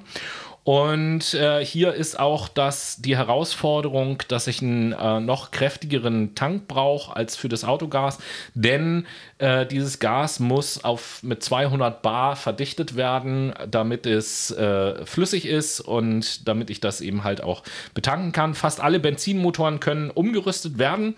Und äh, auch hier brauche ich allerdings dann wieder einen Tank, der nachgerüstet Das wird. ist gut. Jetzt habt ihr mal so einen kleinen Eindruck darüber bekommen, welche verschiedenen Antriebsmöglichkeiten es gibt. Genau. Aber das ist ja tatsächlich noch nicht so sinnvoll. Eine fehlt dabei Ach, tatsächlich wirklich? noch, Okay. ja. Und das ist so die, ähm, wo aktuell gesagt wird, das ist vielleicht die mit der meisten Zukunft und so weiter und so fort. Habt ihr auch schon mal von gehört? Das ist nämlich der Wasserstoffantrieb. Christian Lindner promotet das immer, ne? Wasserstoffbetriebene Flugzeuge. Genau, beziehungsweise die Brennstoffzelle, was beides dasselbe meint. Und ähm, ja, es wird, wie gesagt, als besonders zukunftsträchtig angesehen, ist in der praktischen Anwendung noch nicht ganz so weit wie manche anderen. Ähm, das Schöne ist, dass ähm, wenn unter bestimmten Voraussetzungen mit einem Wasserstoffantrieb ist es tatsächlich so, dass ich ein Null-Emissionsauto hätte. Ja, wo weder Abgase, Abgase noch irgendwelche Schadstoffe entstehen, sondern das Einzige, was entsteht aufgrund der Verbrennung, ist Wasser und Wärme. So, also umweltmäßig schon ziemlich, ziemlich cool. Gleichzeitig allerdings technisch super anspruchsvoll, weil zum einen brauche ich Tanks, die einen Druck von 700 bis 800 Bar aushalten können. In dem Bereich äh, ist das Gas nämlich komprimiert, damit es flüssig ist und äh, eben halt auch Bau mal einen betankbar ist. Autounfall damit, ne? Da macht's halt bumm. Ja, dementsprechend muss der Tank halt konstruiert sein, damit das nicht passiert. Wasserstoff ist eine, ist eine äh, gefährliche ähm, Substanz, auf jeden Fall. Und die zweite Herausforderung ist, aktuell zumindest noch, dass einfach die Herstellung von Wasserstoff unglaublich energieintensiv ist. Und deswegen ähm, laut aktuellem Stand der Technik sozusagen für jetzt den normalen Pkw noch eigentlich relativ uninteressant ist, wo Wasserstoffantrieb im Moment ähm, eher eingesetzt oder beforscht wird, ist das Thema Lkw und das The Thema Schiff. Ähm, weil da einfach halt viel mehr Platz für große Tanks ist und man halt nicht so sehr aufs Gewicht gucken muss wie beim Auto und solche ganzen Geschichten. Und äh, deswegen wird da halt so ein bisschen geforscht. Infrastruktur wäre es ganz cool, weil ähnlich wie das äh, LPG und CNG auch, man könnte natürlich Wasserstoff über die Tankstellen vertanken. Also Infrastruktur ist da, die muss halt nur leicht abgeändert werden. Das ist vielleicht so der Vorteil im Gegensatz zur Elektromobilität, wo ja die Infrastruktur neu geschaffen werden muss quasi. Aber Vor- und Nachteile, da hast du auch noch so ein paar Sachen ich mitgebracht. setze Ne? auch gern einfach mal direkt beim Wasserstoff an. Die Vorteile sind da nämlich natürlich auch, äh, dass man keine direkten Emissionen erzeugt, ja, und man eine hohe Reichweite hat. Letztendlich hast du es aber auch schon gesagt, die Herstellung ist sehr energieintensiv. Man hat nur wenige serienreife Modelle, die man konstruieren kann und die Infrastruktur dafür ist halt noch kaum vorhanden, weil ist noch nicht so extrem erforscht. Dann die zweite Technologie, die ja so momentan angepriesen wird, sind ja die Elektrofahrzeuge. Dadurch haben wir natürlich auch keine direkten Emissionen, aber das Fahrzeug ist dafür sehr schwer. Ebenso ist ähm, ja ein Einfluss auf die Gesamtökobilanz zu bedenken und die Reichweite ist hier auch meist begrenzt, wenn wir uns dran erinnern. Mit Elektrofahrzeugen kommt man, glaube ich, 200 Kilometer weit, wenn es hochkommt. Ne? Mehr geht da noch nicht. Nee, das stimmt nicht ganz. Aha. 400, 500 Kilometer. Ach krass, okay, weil beispielsweise Oder von sogar einer bis zu Freundin- 600. von einer Freundin, der- der Bruder, nee, von einer Freundin, ihr Freund, der Bruder, der hat nämlich auch einen Elektrowegeschen, der kommt damit ganze 120 Kilometer nach, muss er tanken. Dann hat er das wahrscheinlich auch schon ein bisschen, ne? Ja, das kann gut sein. Ja, das ist also- Renault Zoe. Ja, okay, okay. Äh, letzten, letzten Endes ist es so ohnehin so, äh, wer sich jetzt damit noch gar nicht beschäftigt hat, wenn man sich ein Elektrofahrzeug kauft, jetzt erstmal egal von welchem Hersteller, da ist es so, dass viele Hersteller ja für ein und dasselbe Fahrzeug auch unterschiedliche Akkugrößen anbieten, die dann unterschiedliche Reichweiten haben. Da muss man sich dann selber entscheiden, was möchte ich und vor allen Dingen, was möchte ich auch bezahlen.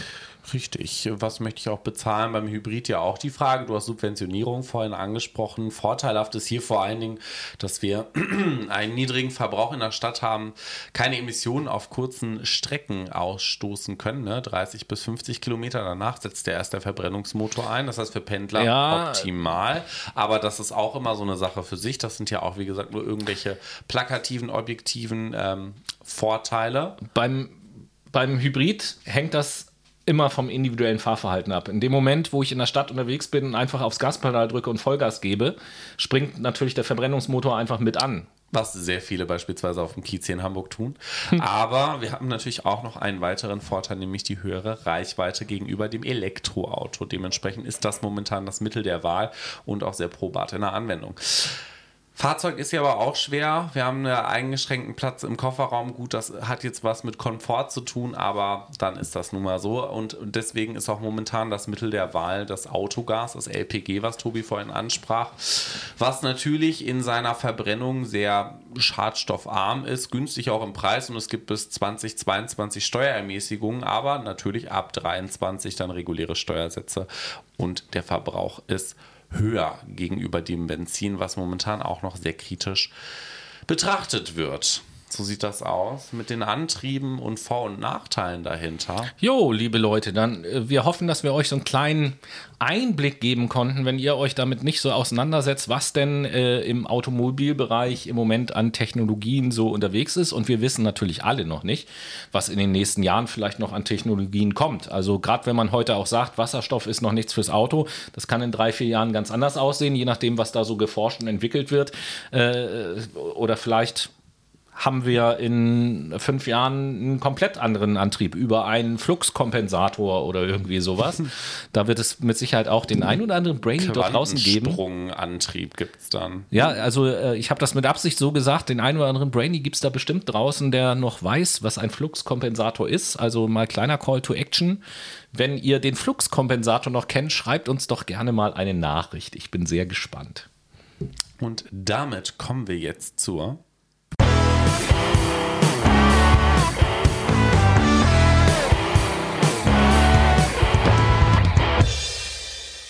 und wir sind im zweiten Teil der Late Machado Playlist und fragen an dieser Stelle den Herrn Tobias, was er auf die Late Machado Playlist setzt. Jo, äh, ehrlich gesagt habe ich keine Ahnung. Nein, Spaß. Ähm, ich setze ein Lied, äh, was, wo diesmal gar nicht der Liedtitel zu, zur Sendung passt, sondern gewissermaßen der Bandname. Das hatten wir auch gar nicht. Und zwar von der Band Walking on Cars. Hm. Das Lied Try Again. Ah, okay. Und ich setze von Chronics das Lied Here Comes Trouble auf die Late Machado Playlist. Und damit sind wir im dritten Teil unserer Serie über Mobilität. So, und nun herzlich willkommen zum dritten Teil einer äh, unserer Sendung, unseres Podcasts diese Woche. Und wie schon zu Beginn angekündigt, kommen wir nun also zum Interview mit unserem heutigen Stargast. Ein herzliches Willkommen bei Fuck My Brain an den Tommy. Moin. Hallo, hallo. Schön hier zu sein. Ja, ja wir freuen uns auch, dass du da bist. Äh, Tommy, nur für unsere Zuhörer, wer bist du, woher kommst du, was machst du da? Ähm, ich bin wie schon gesagt, Tommy, ich bin 19 ähm, und zu gut Deutsch studiere ich irgendwas mit Medien. und genau, ähm, außerdem war ich halt relativ lange, also im Prinzip während der kompletten Räumung in der Waldbesetzung vom Dannröder Forst. Ah, spannend. Da werden wir ja natürlich auch noch gleich drüber reden. Das ist ja so ein bisschen mhm. auch der Grund, warum wir dich in dieser Sendung haben. Ähm, auch für die Brainies da draußen. Ich bin auf den Tommy aufmerksam geworden durch seinen YouTube-Kanal. Du hast nämlich einen YouTube-Kanal. Wie heißt denn der? Der ist Bewegungsgärtner. Hm, auf jeden Fall ein interessanter Name. Hat der Name für dich irgendeine bestimmte Bedeutung? Wie bist du da drauf gekommen? Ähm, ein bisschen zufällig, nämlich ich habe so eine Broschüre gelesen, wo es so darum ging, was, wie funktionieren so soziale Bewegungen, weil mich halt das mhm. Thema so zu dem Zeitraum mega interessiert hat. Und ähm, da gab es halt so verschiedene Rollen, dann die Leute, die irgendwie Kontakte knüpfen, was auch immer. Und es gab halt auch die Gärtner und ich fand einfach Bewegungsgärtner war dann irgendwie in meinem Kopf und ich dachte mir, boah, das wäre schon ein lustiger Name. Und ja, Okay, bleibt, auf, bleibt auf jeden Fall im Kopf, glaube ich, kann man sich gut merken. Was äh, gibt's denn auf deinem YouTube-Kanal so zu sehen? Also hauptsächlich ähm, die ganzen Videos von der Räumung vom Dannröder Wald, weil ich habe da so ja, versucht täglich Videos zu machen. Am Ende sind es dann so im Schnitt äh, vier Videos die Woche geworden, ähm, mal mehr, mal weniger. Ähm, und ansonsten habe ich danach auch ein paar Videos gemacht, so über ähm, Lützerath zum Beispiel, also über im Prinzip Dörfer, die durch Braunkohle verdrängt werden. Mhm. Und gerade arbeite ich auch an einem speziellen Video zu einem Thema, was ich noch nicht behandelt habe, ähm, aber dazu vielleicht später mehr. Ja, ich glaube, äh, da können wir später auch noch drüber reden. Aber erstmal zu dem äh, Thema Dannenröder Forst. Das hat ja auch so ein bisschen was mit dem äh, Thema unserer Sendung, das Thema Mobilität zu tun. Kannst du unseren Zuhörern mal äh, erklären, zumindest so grob, worum es bei dem Thema Dannenröder Forst äh, generell so geht? Also im Prinzip geht es da um ein sehr, sehr altes Autobahnprojekt. Ungefähr in den 60ern ähm, wurde beschlossen, dass die A49 gebaut werden sollen. Und es gab dann so ja schon solide 40 Jahre, paar 40 Jahre ähm, Widerstand dagegen. Die Route wurde ganz, ganz häufig verschoben und dann wurden ein paar Teile gebaut. Und das ist eben einer der letzten Teile, der noch fehlt. Und dieser Teil geht eben zu, durch den Dannröder Forst, aber auch durch den Herrenwald und den Maulbacher Wald. Mhm. Und die sollten dann im Prinzip gerodet werden. Und um das zu verhindern, weil wurden, wurden die Wälder dann besetzt. Zum einen, weil die Wälder ökologisch ziemlich wertvoll sind. Im Herrenwald war ein Flora-Fauna-Habitat. Der Dannröder Wald ist ein ökologisch unfassbar wertvoller Mischwald, der und der Wald ist insgesamt schon über 1000 Jahre alt. Oha, okay. Hm, also ähm, und da hat man natürlich auch einen ganz, ganz krassen Nährboden mit allen möglichen Mikroorganismen, also für Artenvielfalt super wichtig. Und dann noch das Grundwasser dazu, weswegen es auch riesige bürgerliche Proteste gab. Und der andere Punkt ist dann halt die Verkehrswende, denn okay. die Waldbesetzung ist halt der Auffassung, dass wir einfach von unserer aktuellen autofokussierten Mobilität weg müssen. Und das geht halt nicht, indem wir individualen Personen irgendwie die Autos wegnehmen oder verbieten, sondern das geht, indem man die Infrastruktur umbaut. Und das heißt eben keine neuen Autobahnen und Autobahnen vielleicht abbauen, aber dafür eben Fahrrad- und Bahninfrastruktur besser ausbauen. Besonders in der Region wurden über Jahrzehnte immer weiter Bahnen abgebaut. Die wollten selbst die Bahn von dort nach Frankfurt abbauen, was halt so die nächste größte relevante Stadt ist. Ähm, und aber dafür halt dann Autobahn bauen so. Mhm. Da nochmal eine kleine Randbemerkung an unsere Zuhörer. Ihr erinnert euch vielleicht, das passt gerade ganz wunderbar dazu, ihr erinnert euch vielleicht im ersten Teil dieser Sendung haben wir ja euch auch in Zahlen dargestellt, was sich in den letzten vier, fünf Jahren in Deutschland getan hat, was die Infrastruktur angeht. Und dann war ja festzustellen, dass in den letzten fünf Jahren das Schienennetz um 200 Kilometer geschrumpft ist, aber das Autobahnnetz, glaube ich, um, wie viel waren das jetzt, 300 oder 500 Kilometer sogar gewachsen ist. Und das passt natürlich überhaupt nicht zusammen. Okay, wie bist bist du denn überhaupt ähm, ja auf diese auf dieses dieses Thema im Speziellen oder überhaupt die Themen, die du in deinem YouTube-Kanal behandelst? Wie bist du denn einerseits auf diese Themen gestoßen und dazu bekommen, äh, auch gekommen zu sagen, doch darüber möchte ich irgendwie berichten? Ja, also ähm, ich also ich bin durch den Hambacher Wald und das ganze ähm, Hören darüber so ein bisschen zu dem Thema Klima gekommen und ähm, habe mich da auch ein bisschen reingelesen, was das eigentlich für unsere Zukunft bedeutet. Und im Prinzip ähm, danach, als ich dann, also in dem Jahr, wo ich Abi gemacht habe, kam dann halt auch Fridays for Future um die Ecke und da habe ich dann auch in Berlin mit organisiert und ähm, bin dann dadurch später im Jahr 2019 ähm, dann auch so ganz, ganz zufällig hat mir irgendwer davon erzählt, bevor der Wald schon besetzt war. Und dann habe ich nochmal einen Flyer in die Hand gedrückt bekommen und dann habe ich mir das Ganze halt mal angeschaut. Ähm, und ich habe in der Zeit auch schon angefangen, dann so 2020 ein bisschen, ähm, ein bisschen was zu drehen und bin dann auch, habe halt einmal auch im Wald gedreht und da ist dann, ähm, da bin ich krank geworden und dann haben andere Leute was gefilmt mit einer anderen Kamera und haben mir das dann über einen Stick rübergegeben und da ist ein Video drauf gelandet, was da eigentlich nicht reingehörte. Nämlich das Videotagebuch von jemandem, der halt dort auch so ein bisschen gefilmt hat, aber der hat da nie was draus gemacht. Mhm. Und da dachte ich mir, boah, das ist eine richtig, richtig interessante Geschichte. So dieses Innenleben und auch die im Prinzip Emotionen, die Motivation dahinter von diesen Waldbesetzern auch mal zu erklären. Weil ich habe halt die, ich hatte halt diesen Zugang, aber für ganz viele Leute sind das halt dann irgendwelche Vermummte, die in Eimer scheißen und auf Bäumen leben so. Mhm. Ähm, und mit denen man, die man überhaupt nicht verstehen kann. Und das, und ich dachte mir, okay, äh, ich habe eine Kamera, ich habe ein bisschen Ahnung, wie das Schnittprogramm funktioniert, kann ich doch was draus machen. Und dann ist irgendwie im, im Schnitt mir die Idee gekommen, dass die Räumung ansteht und dass ich dann vielleicht darüber doch auch berichten könnte. Mhm. Jetzt hast du äh, echt spannend, jetzt hast du ja gerade schon äh, gerade gesagt, dass die meisten Leute eigentlich gar nicht so einen äh, mehr oder weniger direkten Zugang zu den Menschen haben, die dort sind und die sich engagieren und das alles machen, beziehungsweise auch äh, natürlich Anwohner und ähnliches und sich mhm. äh, dann einfach so ihre Gedanken machen, was das für, für Leute sind. Kannst du uns denn mal erzählen, mit was für verschiedenen Menschen bist du denn so während deiner, ich nenne es jetzt mal Berichterstattung, äh, hier als, als Außenkorrespondent quasi. Ähm, mit was für Menschen bist du denn so in Kontakt gekommen? Ähm, boah, also es ist halt so eine, so eine richtig, richtig wilde Mischung teilweise. Du hast dann halt wirklich ein paar Leute, die im Prinzip, ähm, als ich gedacht haben, okay, wenn wir so weitermachen, wie wir es jetzt tun, mit unserer heutigen Zivilisation, mit diesem Überkonsum, was auch immer, ähm, dann war es das im Prinzip. Ich möchte kein Teil davon sein und deswegen versuchen die außerhalb dieses Systems zu leben ähm, und dann zum Beispiel auch ähm, kein Essen mehr zu kaufen, sondern die Sachen halt äh, zu Containern oder was weiß ich, also im Prinzip Abfall zu verwerten, der sonst einfach verbrannt, weggeschmissen, was auch immer wird. Dann hattest du, ähm, und, und die kommen auch aus ganz, also ganz vielen unterschiedlichen Her äh, Kontexten und Herkünften, aber häufig lässt sich das auch ein bisschen schwer feststellen, weil die halt nicht unbedingt darüber reden wollen. Dann, ähm, ich weiß nicht, so ein, ähm, ein, äh, ja, ich weiß nicht, also jemand auf jeden Fall in einem handwerklichen Beruf, ich würde jetzt nicht sagen welchen so, ähm, der halt in der Region arbeitet und dann halt immer am Wochenende da war ähm, und halt auch in einem Dorf dort um die Ecke wohnt und ganz, ganz viele 50, 60, 70-Jährige und äh, Männer und Frauen, die sich dann eben auch dafür engagiert haben und die dann für die Leute in der Besetzung so ein bisschen so wie Großeltern waren und so Kekse gebacken haben und Kuchen vorbeigebracht, ähm, weil die im Prinzip halt sich auch, auch einfach diesen Wald mochten und halt nicht wollten, dass da eine Autobahn durchgeht. Mhm. Ähm, und ansonsten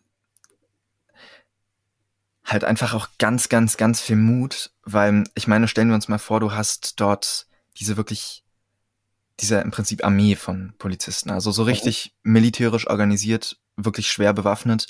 Ähm, und du setzt dich dann halt einfach vor die, so unbewaffnet und rennst nicht weg, sondern setzt dich wirklich da rein und weißt, okay, von denen werde ich jetzt festgenommen, was dann passiert, mal schauen so.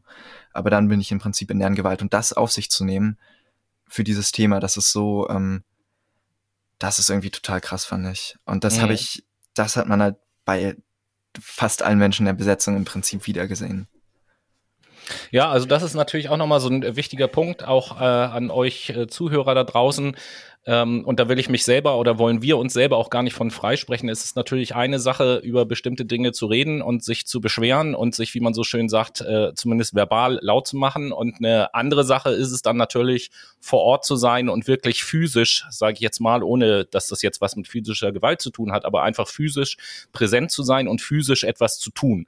Das ist dann äh, natürlich nochmal was anderes aus meiner Sicht und sich dann halt auch willentlich verhaften zu lassen ja. dafür und einsperren und durchsuchen und ähm, halt auch mit dem Wissen, dass es immer mal wieder vorkommt, dass Leute dazu gezwungen werden, sich äh, komplett nackt auszuziehen und dann auch zum Beispiel Körperöffnungen durchsucht wurden ähm, oder dass dann halt einfach die Zelle komplett unterkühlt ist und ihnen aber auch Pullover weggenommen wurden. Also halt auch mit dem Wissen, dass sowas passieren kann, sich dann trotzdem dahin zu setzen mit Freundinnen und Freunden und sich dann halt verhaften zu lassen.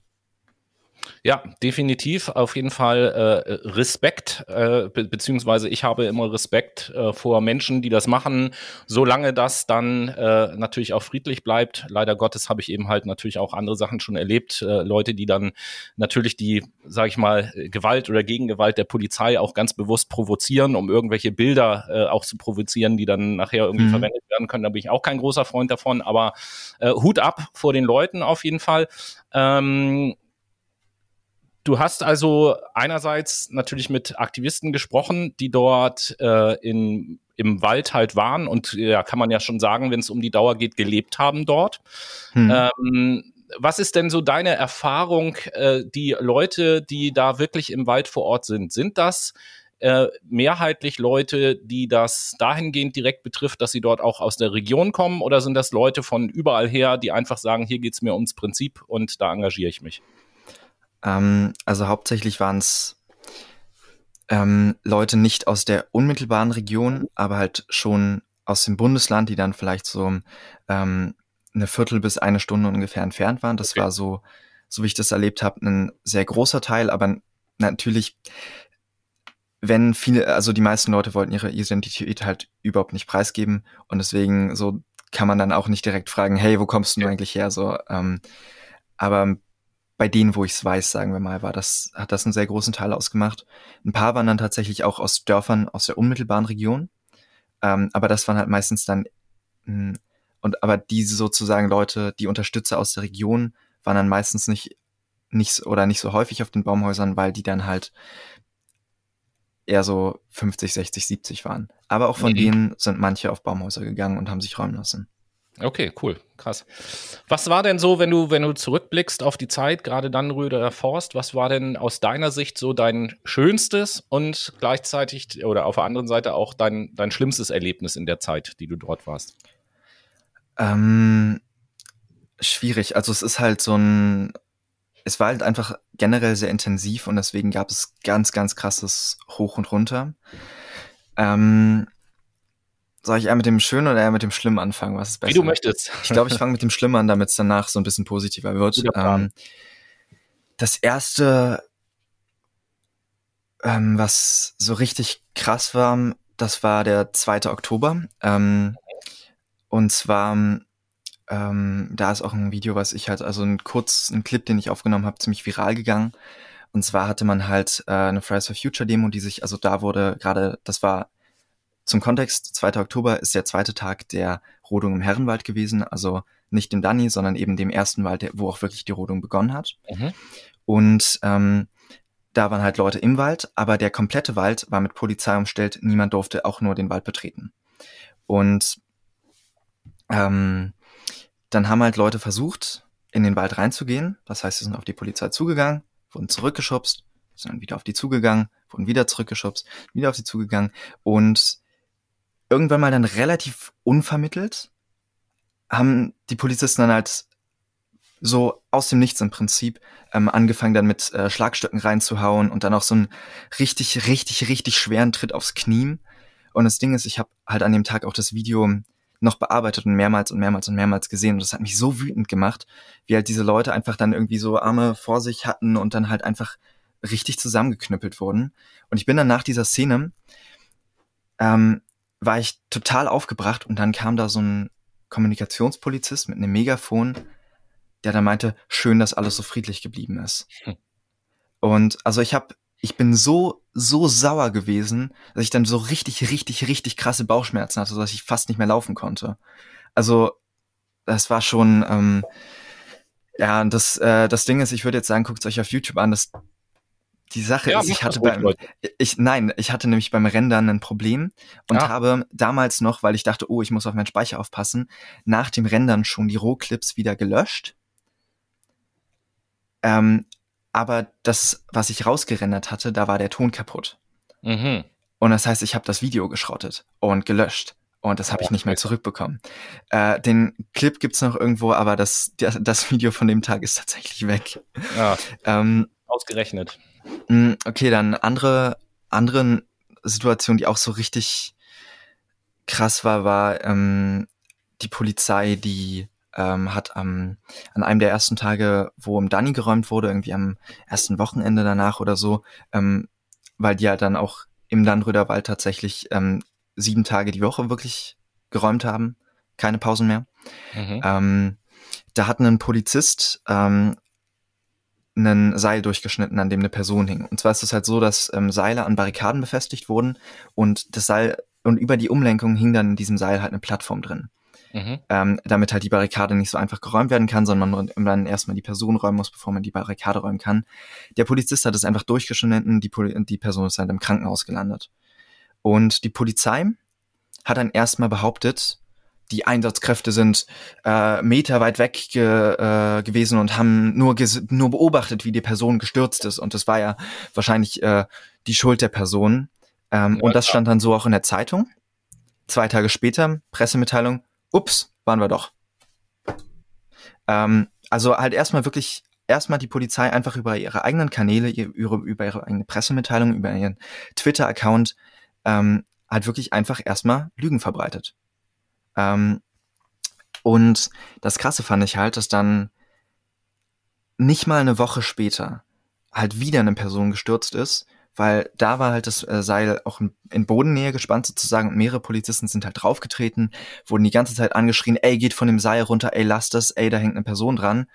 Und die sind dann irgendwie, da sind dann irgendwie zu viele drauf gewesen oder was weiß ich und deswegen ist halt einfach das Seil durch die Belastung gerissen und es ist wieder eine Person gestürzt. Und wieder hat die Polizei gesagt, nee, da sind wir gar nicht dran beteiligt gewesen. Und das ist innerhalb von einer Woche.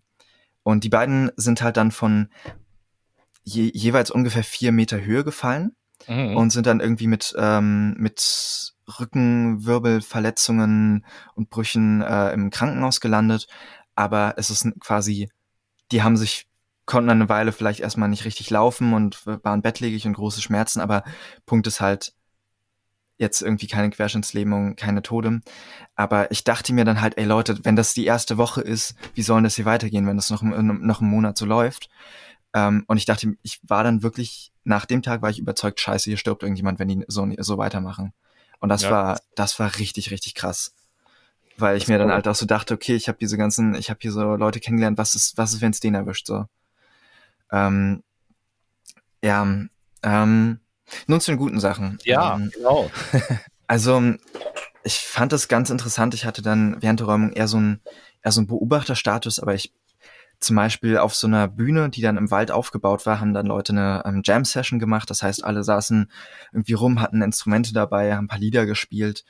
Und das war irgendwie, ähm, davon habe ich noch Aufnahmen, die aber nicht veröffentlicht wurden und auch, glaube ich, nicht werden. Ähm, aber das habe ich mir irgendwie so behalten, weil das war einfach ein, ganz beeindruckender Moment und auch so ein, einfach die Stimmung, die da war, war, ähm, es war, es war ganz besonders und auch richtig schön und das andere war halt auch, ähm, also irgendwann ist es nervig geworden, aber auch erstmal zu sehen, dass ich sozusagen Leute, Leute tatsächlich dahin kommen, obwohl sie noch nie da waren und ein Verständnis dafür haben, einfach nur durch die Videos, die ich gemacht habe. Das war auch das war auch richtig krass, ähm, ja. irgendwie mitzubekommen, dass ich im Prinzip es geschafft habe, Leuten, die ja sonst keinen Zugang finden würden, einen Zugang dazu zu geben und auch sozusagen das, dass sie zumindest verstehen, das verstehen können, was dort passiert. Ähm, und deswegen auch, auch Polizisten zum Beispiel, ähm, die mich dann äh, im Verlauf der Räumung haben mich dann immer mehr Polizisten gekannt, auch zum Beispiel halt äh, die Kletterteams, weil ich deren Arbeit gefilmt habe natürlich. Und ja, ähm, also ich kann jetzt über mich sagen, dass mich wahrscheinlich so ähm, mindestens zwei SEK-Teams einfach kennen. Ja, ob das, jetzt, ob das jetzt gut oder schlecht ist, sei mal dahingestellt. Äh, das Aber nächste Mal, wenn du Polizei brauchst, kannst du direkt das SEK rufen und kannst sagen, Mensch, ich kenne euch doch, kommt mal vorbei. Tja. Nee, aber äh, zu deinem schönen Erlebnis da nochmal, ähm, für mich auf jeden Fall super nachvollziehbar, so diese, unabhängig jetzt vom Anlass, diese Kombination zwischen Natur, Musik und, und Gemeinschaftsgefühl ist irgendwie ja. schon was ganz Besonderes. Ähm, ja, abgesehen von jetzt den einzelnen Erlebnissen, äh, jetzt ist das ja mittlerweile schon eine Weile her, dass du mhm. da warst. Wenn du so zurückblickst, wie ist denn so dein persönliches Fazit zu dem, was du im Zuge des Dannröder Forst so erlebt hast?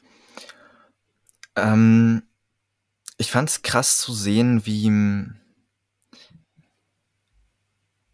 wie viel Macht und halt auch wirklich Macht manifestiert in wirklich physischer Gewalt ähm, wegen sowas betrieben wird. Mhm. Weil ich meine, das waren abertausende Polizisten, die da aufgestellt wurden und ähm, halt wirklich tausende Verhaftungen. Also ich glaube, ich, ich, ich habe das mal durchgezählt, weil man das immer so, alleine im Danny ähm, waren, hatte man halt teilweise Tage mit äh, an die 100 Verhaftungen und dementsprechend, ähm, oder an die, vielleicht 80 oder so, also wirklich ähm, total krass. Und wie, dass sowas sozusagen für eine Autobahn gemacht wird. Und dass dann auch zum Beispiel die Grünen hinter der Autobahn und hinter diesem Polizeieinsatz stehen. Ähm, das war für mich krass zu sehen. Und da dachte ich mir, okay, ähm, also ich weiß nicht, ist das, ist das, ist das Lobbyismus? Ist das, sind die ein bisschen altbacken? Oder ähm, ist das halt einfach wirklich der Punkt, dass Deutschland das Autoland ist? Ähm, das war so eine ganz krasse Sache zu sehen. Ähm, und auch so eine Sache, die ich davon mitgenommen habe, ist, ähm, dass egal auf welcher Seite, egal wo, das sind alles Menschen. Und die Polizistinnen, die sind halt Menschen mit einer bestimmten Aufgabe und in einer bestimmten Rolle und dementsprechend passen sie sich halt an, aber das heißt nicht, dass die keine eigenen Gefühle mehr haben. Und ähm, deswegen dann die interessanten Gespräche, die ich auch mit Polizisten hatte, ähm, die dann zum Beispiel dort aufgestellt waren, die aus irgendwie NRW oder was weiß ich angekarrt waren und die da eigentlich wirklich keine Lust drauf hatten und da im Prinzip den ganzen Tag am Waldrand rumgestanden haben, die fanden das auch doof teilweise. Und weil es halt trotzdem irgendwie alle die gleiche Uniform und die sollen nach außen so ein bisschen so tun, als wären es keine Menschen. Also das wirkt ja an Menschlichen, das wirkt, das nimmt die Individualität. Aber sind es halt trotzdem. Und das fand ich auch ganz, ganz interessant mitzubekommen. Ähm, um es nochmal so richtig zu sehen, auch wie große Unterschiede es da zwischen den Personen gibt. Ähm, weil die können, die haben so ein riesiges Ding an Befugnissen und dann noch an Sachen, die nicht legal sind, aber wo sie keine Konsequenzen für tragen. Und deswegen dann äh, die Schilderungen alleine von den ähm, Festnahmen, da hattest du welche, ähm, die in der dann gefangenen Sammelstelle in der Zelle, äh, den wurde dann äh, die Heizung hochgedreht oder eine, eine Decke gebracht und äh, da hat und richtig Bemühungen, denen dann äh, anständiges veganes Essen zu besorgen, weil die da länger sind. Auf der einen Seite so und auf der anderen Seite hattest du dann Leute, die ähm, halt äh, krass gedemütigt wurden, äh, krasse Gewalt angewandt wurde, ähm, die auch dann irgendwie ungerechtfertigt war. Ich meine, warum musst du, warum müssen sich Leute ausziehen und hinlegen? das ergibt, also mhm. da, das ist quasi, das ist auch nicht mehr im Rahmen. Ähm, und warum, so wenn die jetzt ihre Fingerabdrücke weggemacht haben, warum versuchst du, warum versuchst du das dann irgendwie so sehr aufzureißen, dass du da noch irgendwie was drankommst, wenn das einfach nur Folter ist im Prinzip so.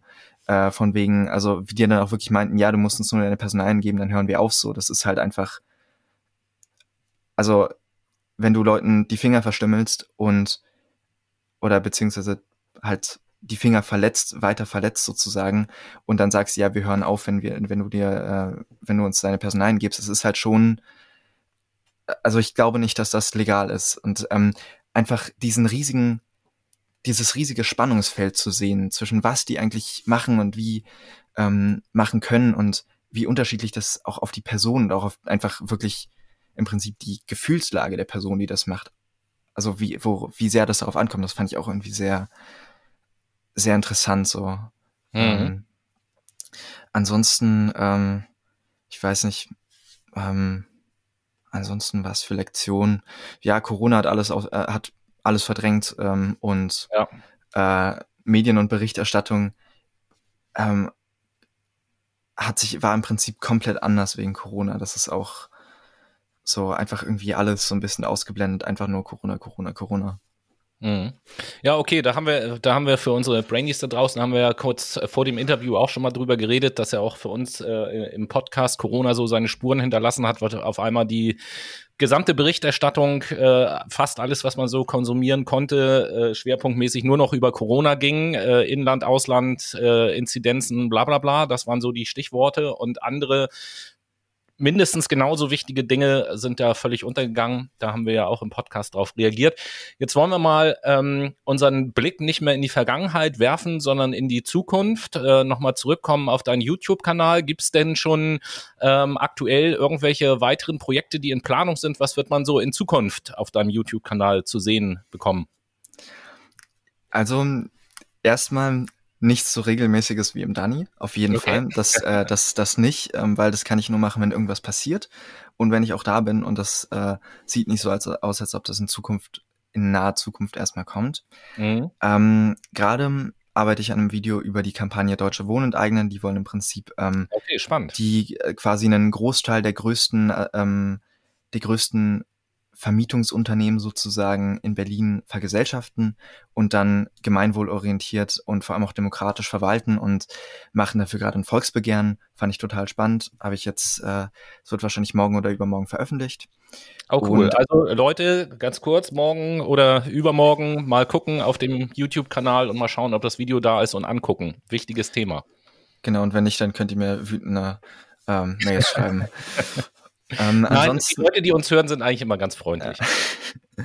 genau, ansonsten ähm, habe ich ganz, ganz viel zum Thema Erdgas recherchiert und werde dazu, denke ich, irgendwas Entspannteres machen, wo ich einfach so ein bisschen ähm, im Prinzip meine Ergebnisse präsentiere und so ein bisschen das Publikum durch diese Recherche mitnehme, was ich eigentlich so alles erfahren habe und wo ich mir denke, okay, das braucht ihr, das müsst ihr wissen, um ein gutes allgemeines Bild zu haben.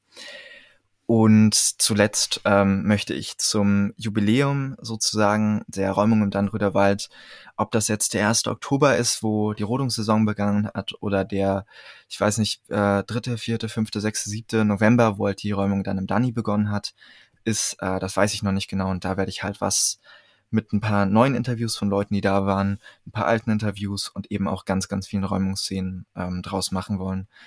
Aber ich hoffe, das kriege ich zeitlich hin. ja, da drücken wir die auf jeden Fall die Daumen. Prima. Also, liebe Leute da draußen, den Kanal bisschen im Auge behalten. Da passiert immer mal was Interessantes. Ähm, jetzt ganz zum Schluss des Interviews kannst du, wenn du möchtest, äh, gerne noch eine Botschaft loswerden, die dir wichtig ist an die Leute, die uns zuhören. Gibt es irgendetwas, was du den Menschen da draußen gerne sagen möchtest? Ähm, Oh Mann, ich äh, fühle mich jetzt so ganz, ganz ähm, kribbelt's in den Fingern, so jetzt irgendwelche Teebeutelweisheiten aufzusagen. ähm, äh, ich weiß nicht. Ähm, ja, Thema Psychologie, ähm, habt ihr schon mal vom Pygmalion-Effekt gehört? Das ist richtig spannend. Ähm, das ist, wenn man ähm, sozusagen Menschen so behandelt, als wären sie kompetent oder ähm, was weiß ich, äh, emanzipiert, selbstorganisiert, dann, dann werden die auch eher so. Und das Interessante ist, es gibt auch den Golem-Effekt. Das ist genau das Gegenteil. Der ist nicht so erforscht, weil kriegst so eine Forschung mal durch eine Ethikkommission. Und das ist halt, wenn wir Leute so behandeln, als wären sie schlechter, als wären sie dümmer, als wären sie was auch immer, dann werden sie es auch eher. Und ähm, genau, das vielleicht so im Hinterkopf haben, wenn man Menschen irgendwie behandelt, wenn man Menschen in eine Schublade steckt, seid euch bewusst, dass das was mit den Menschen macht. Also, liebe Brainies da draußen, Pygmalion und, und äh, Golem-Effekt. Tatsächlich ist es so, das kann der Tommy allerdings nicht wissen, dass wir, ich weiß gar nicht wann, nach unserer Sommerpause irgendwann im Zuge unserer Psychologie-Sendung werden wir nochmal eine Sendung machen, wo es um äh, berühmte Experimente und Versuche in der Psychologie geht. Und der Pygmalion-Effekt ist ja auch im Zuge von äh, Experimenten an Schulen äh, damals halt quasi herausgefunden und benannt worden. Äh, kann sein, dass wir das mit in unsere Sendung aufnehmen, ist aber auf jeden Fall äh, eine ganz interessante Sache. Und äh, das wisst ihr da draußen auch nicht, was sozusagen den Tommy und uns so ein bisschen verbindet. Wir haben äh, vor gar nicht allzu langer Zeit dasselbe Buch gelesen und in diesem Buch kamen diese beiden Effekte auch vor. Und äh, das ist nämlich das Buch im Grunde gut von Rutger Bregmann, große Empfehlung.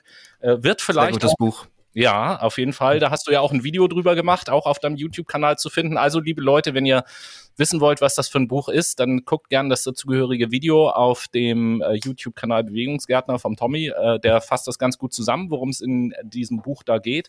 Und ansonsten haben wir ja auch auf Instagram so eine Serie seit kurzem, das Buch der Woche von Fuck My Brain, wo wir jede Woche ein Buch vorstellen. Kann sein, dass im Zuge der nächsten Monate genau dieses Buch da auf, auch auftaucht, aber äh, das will ich an dieser Stelle jetzt noch nicht verraten.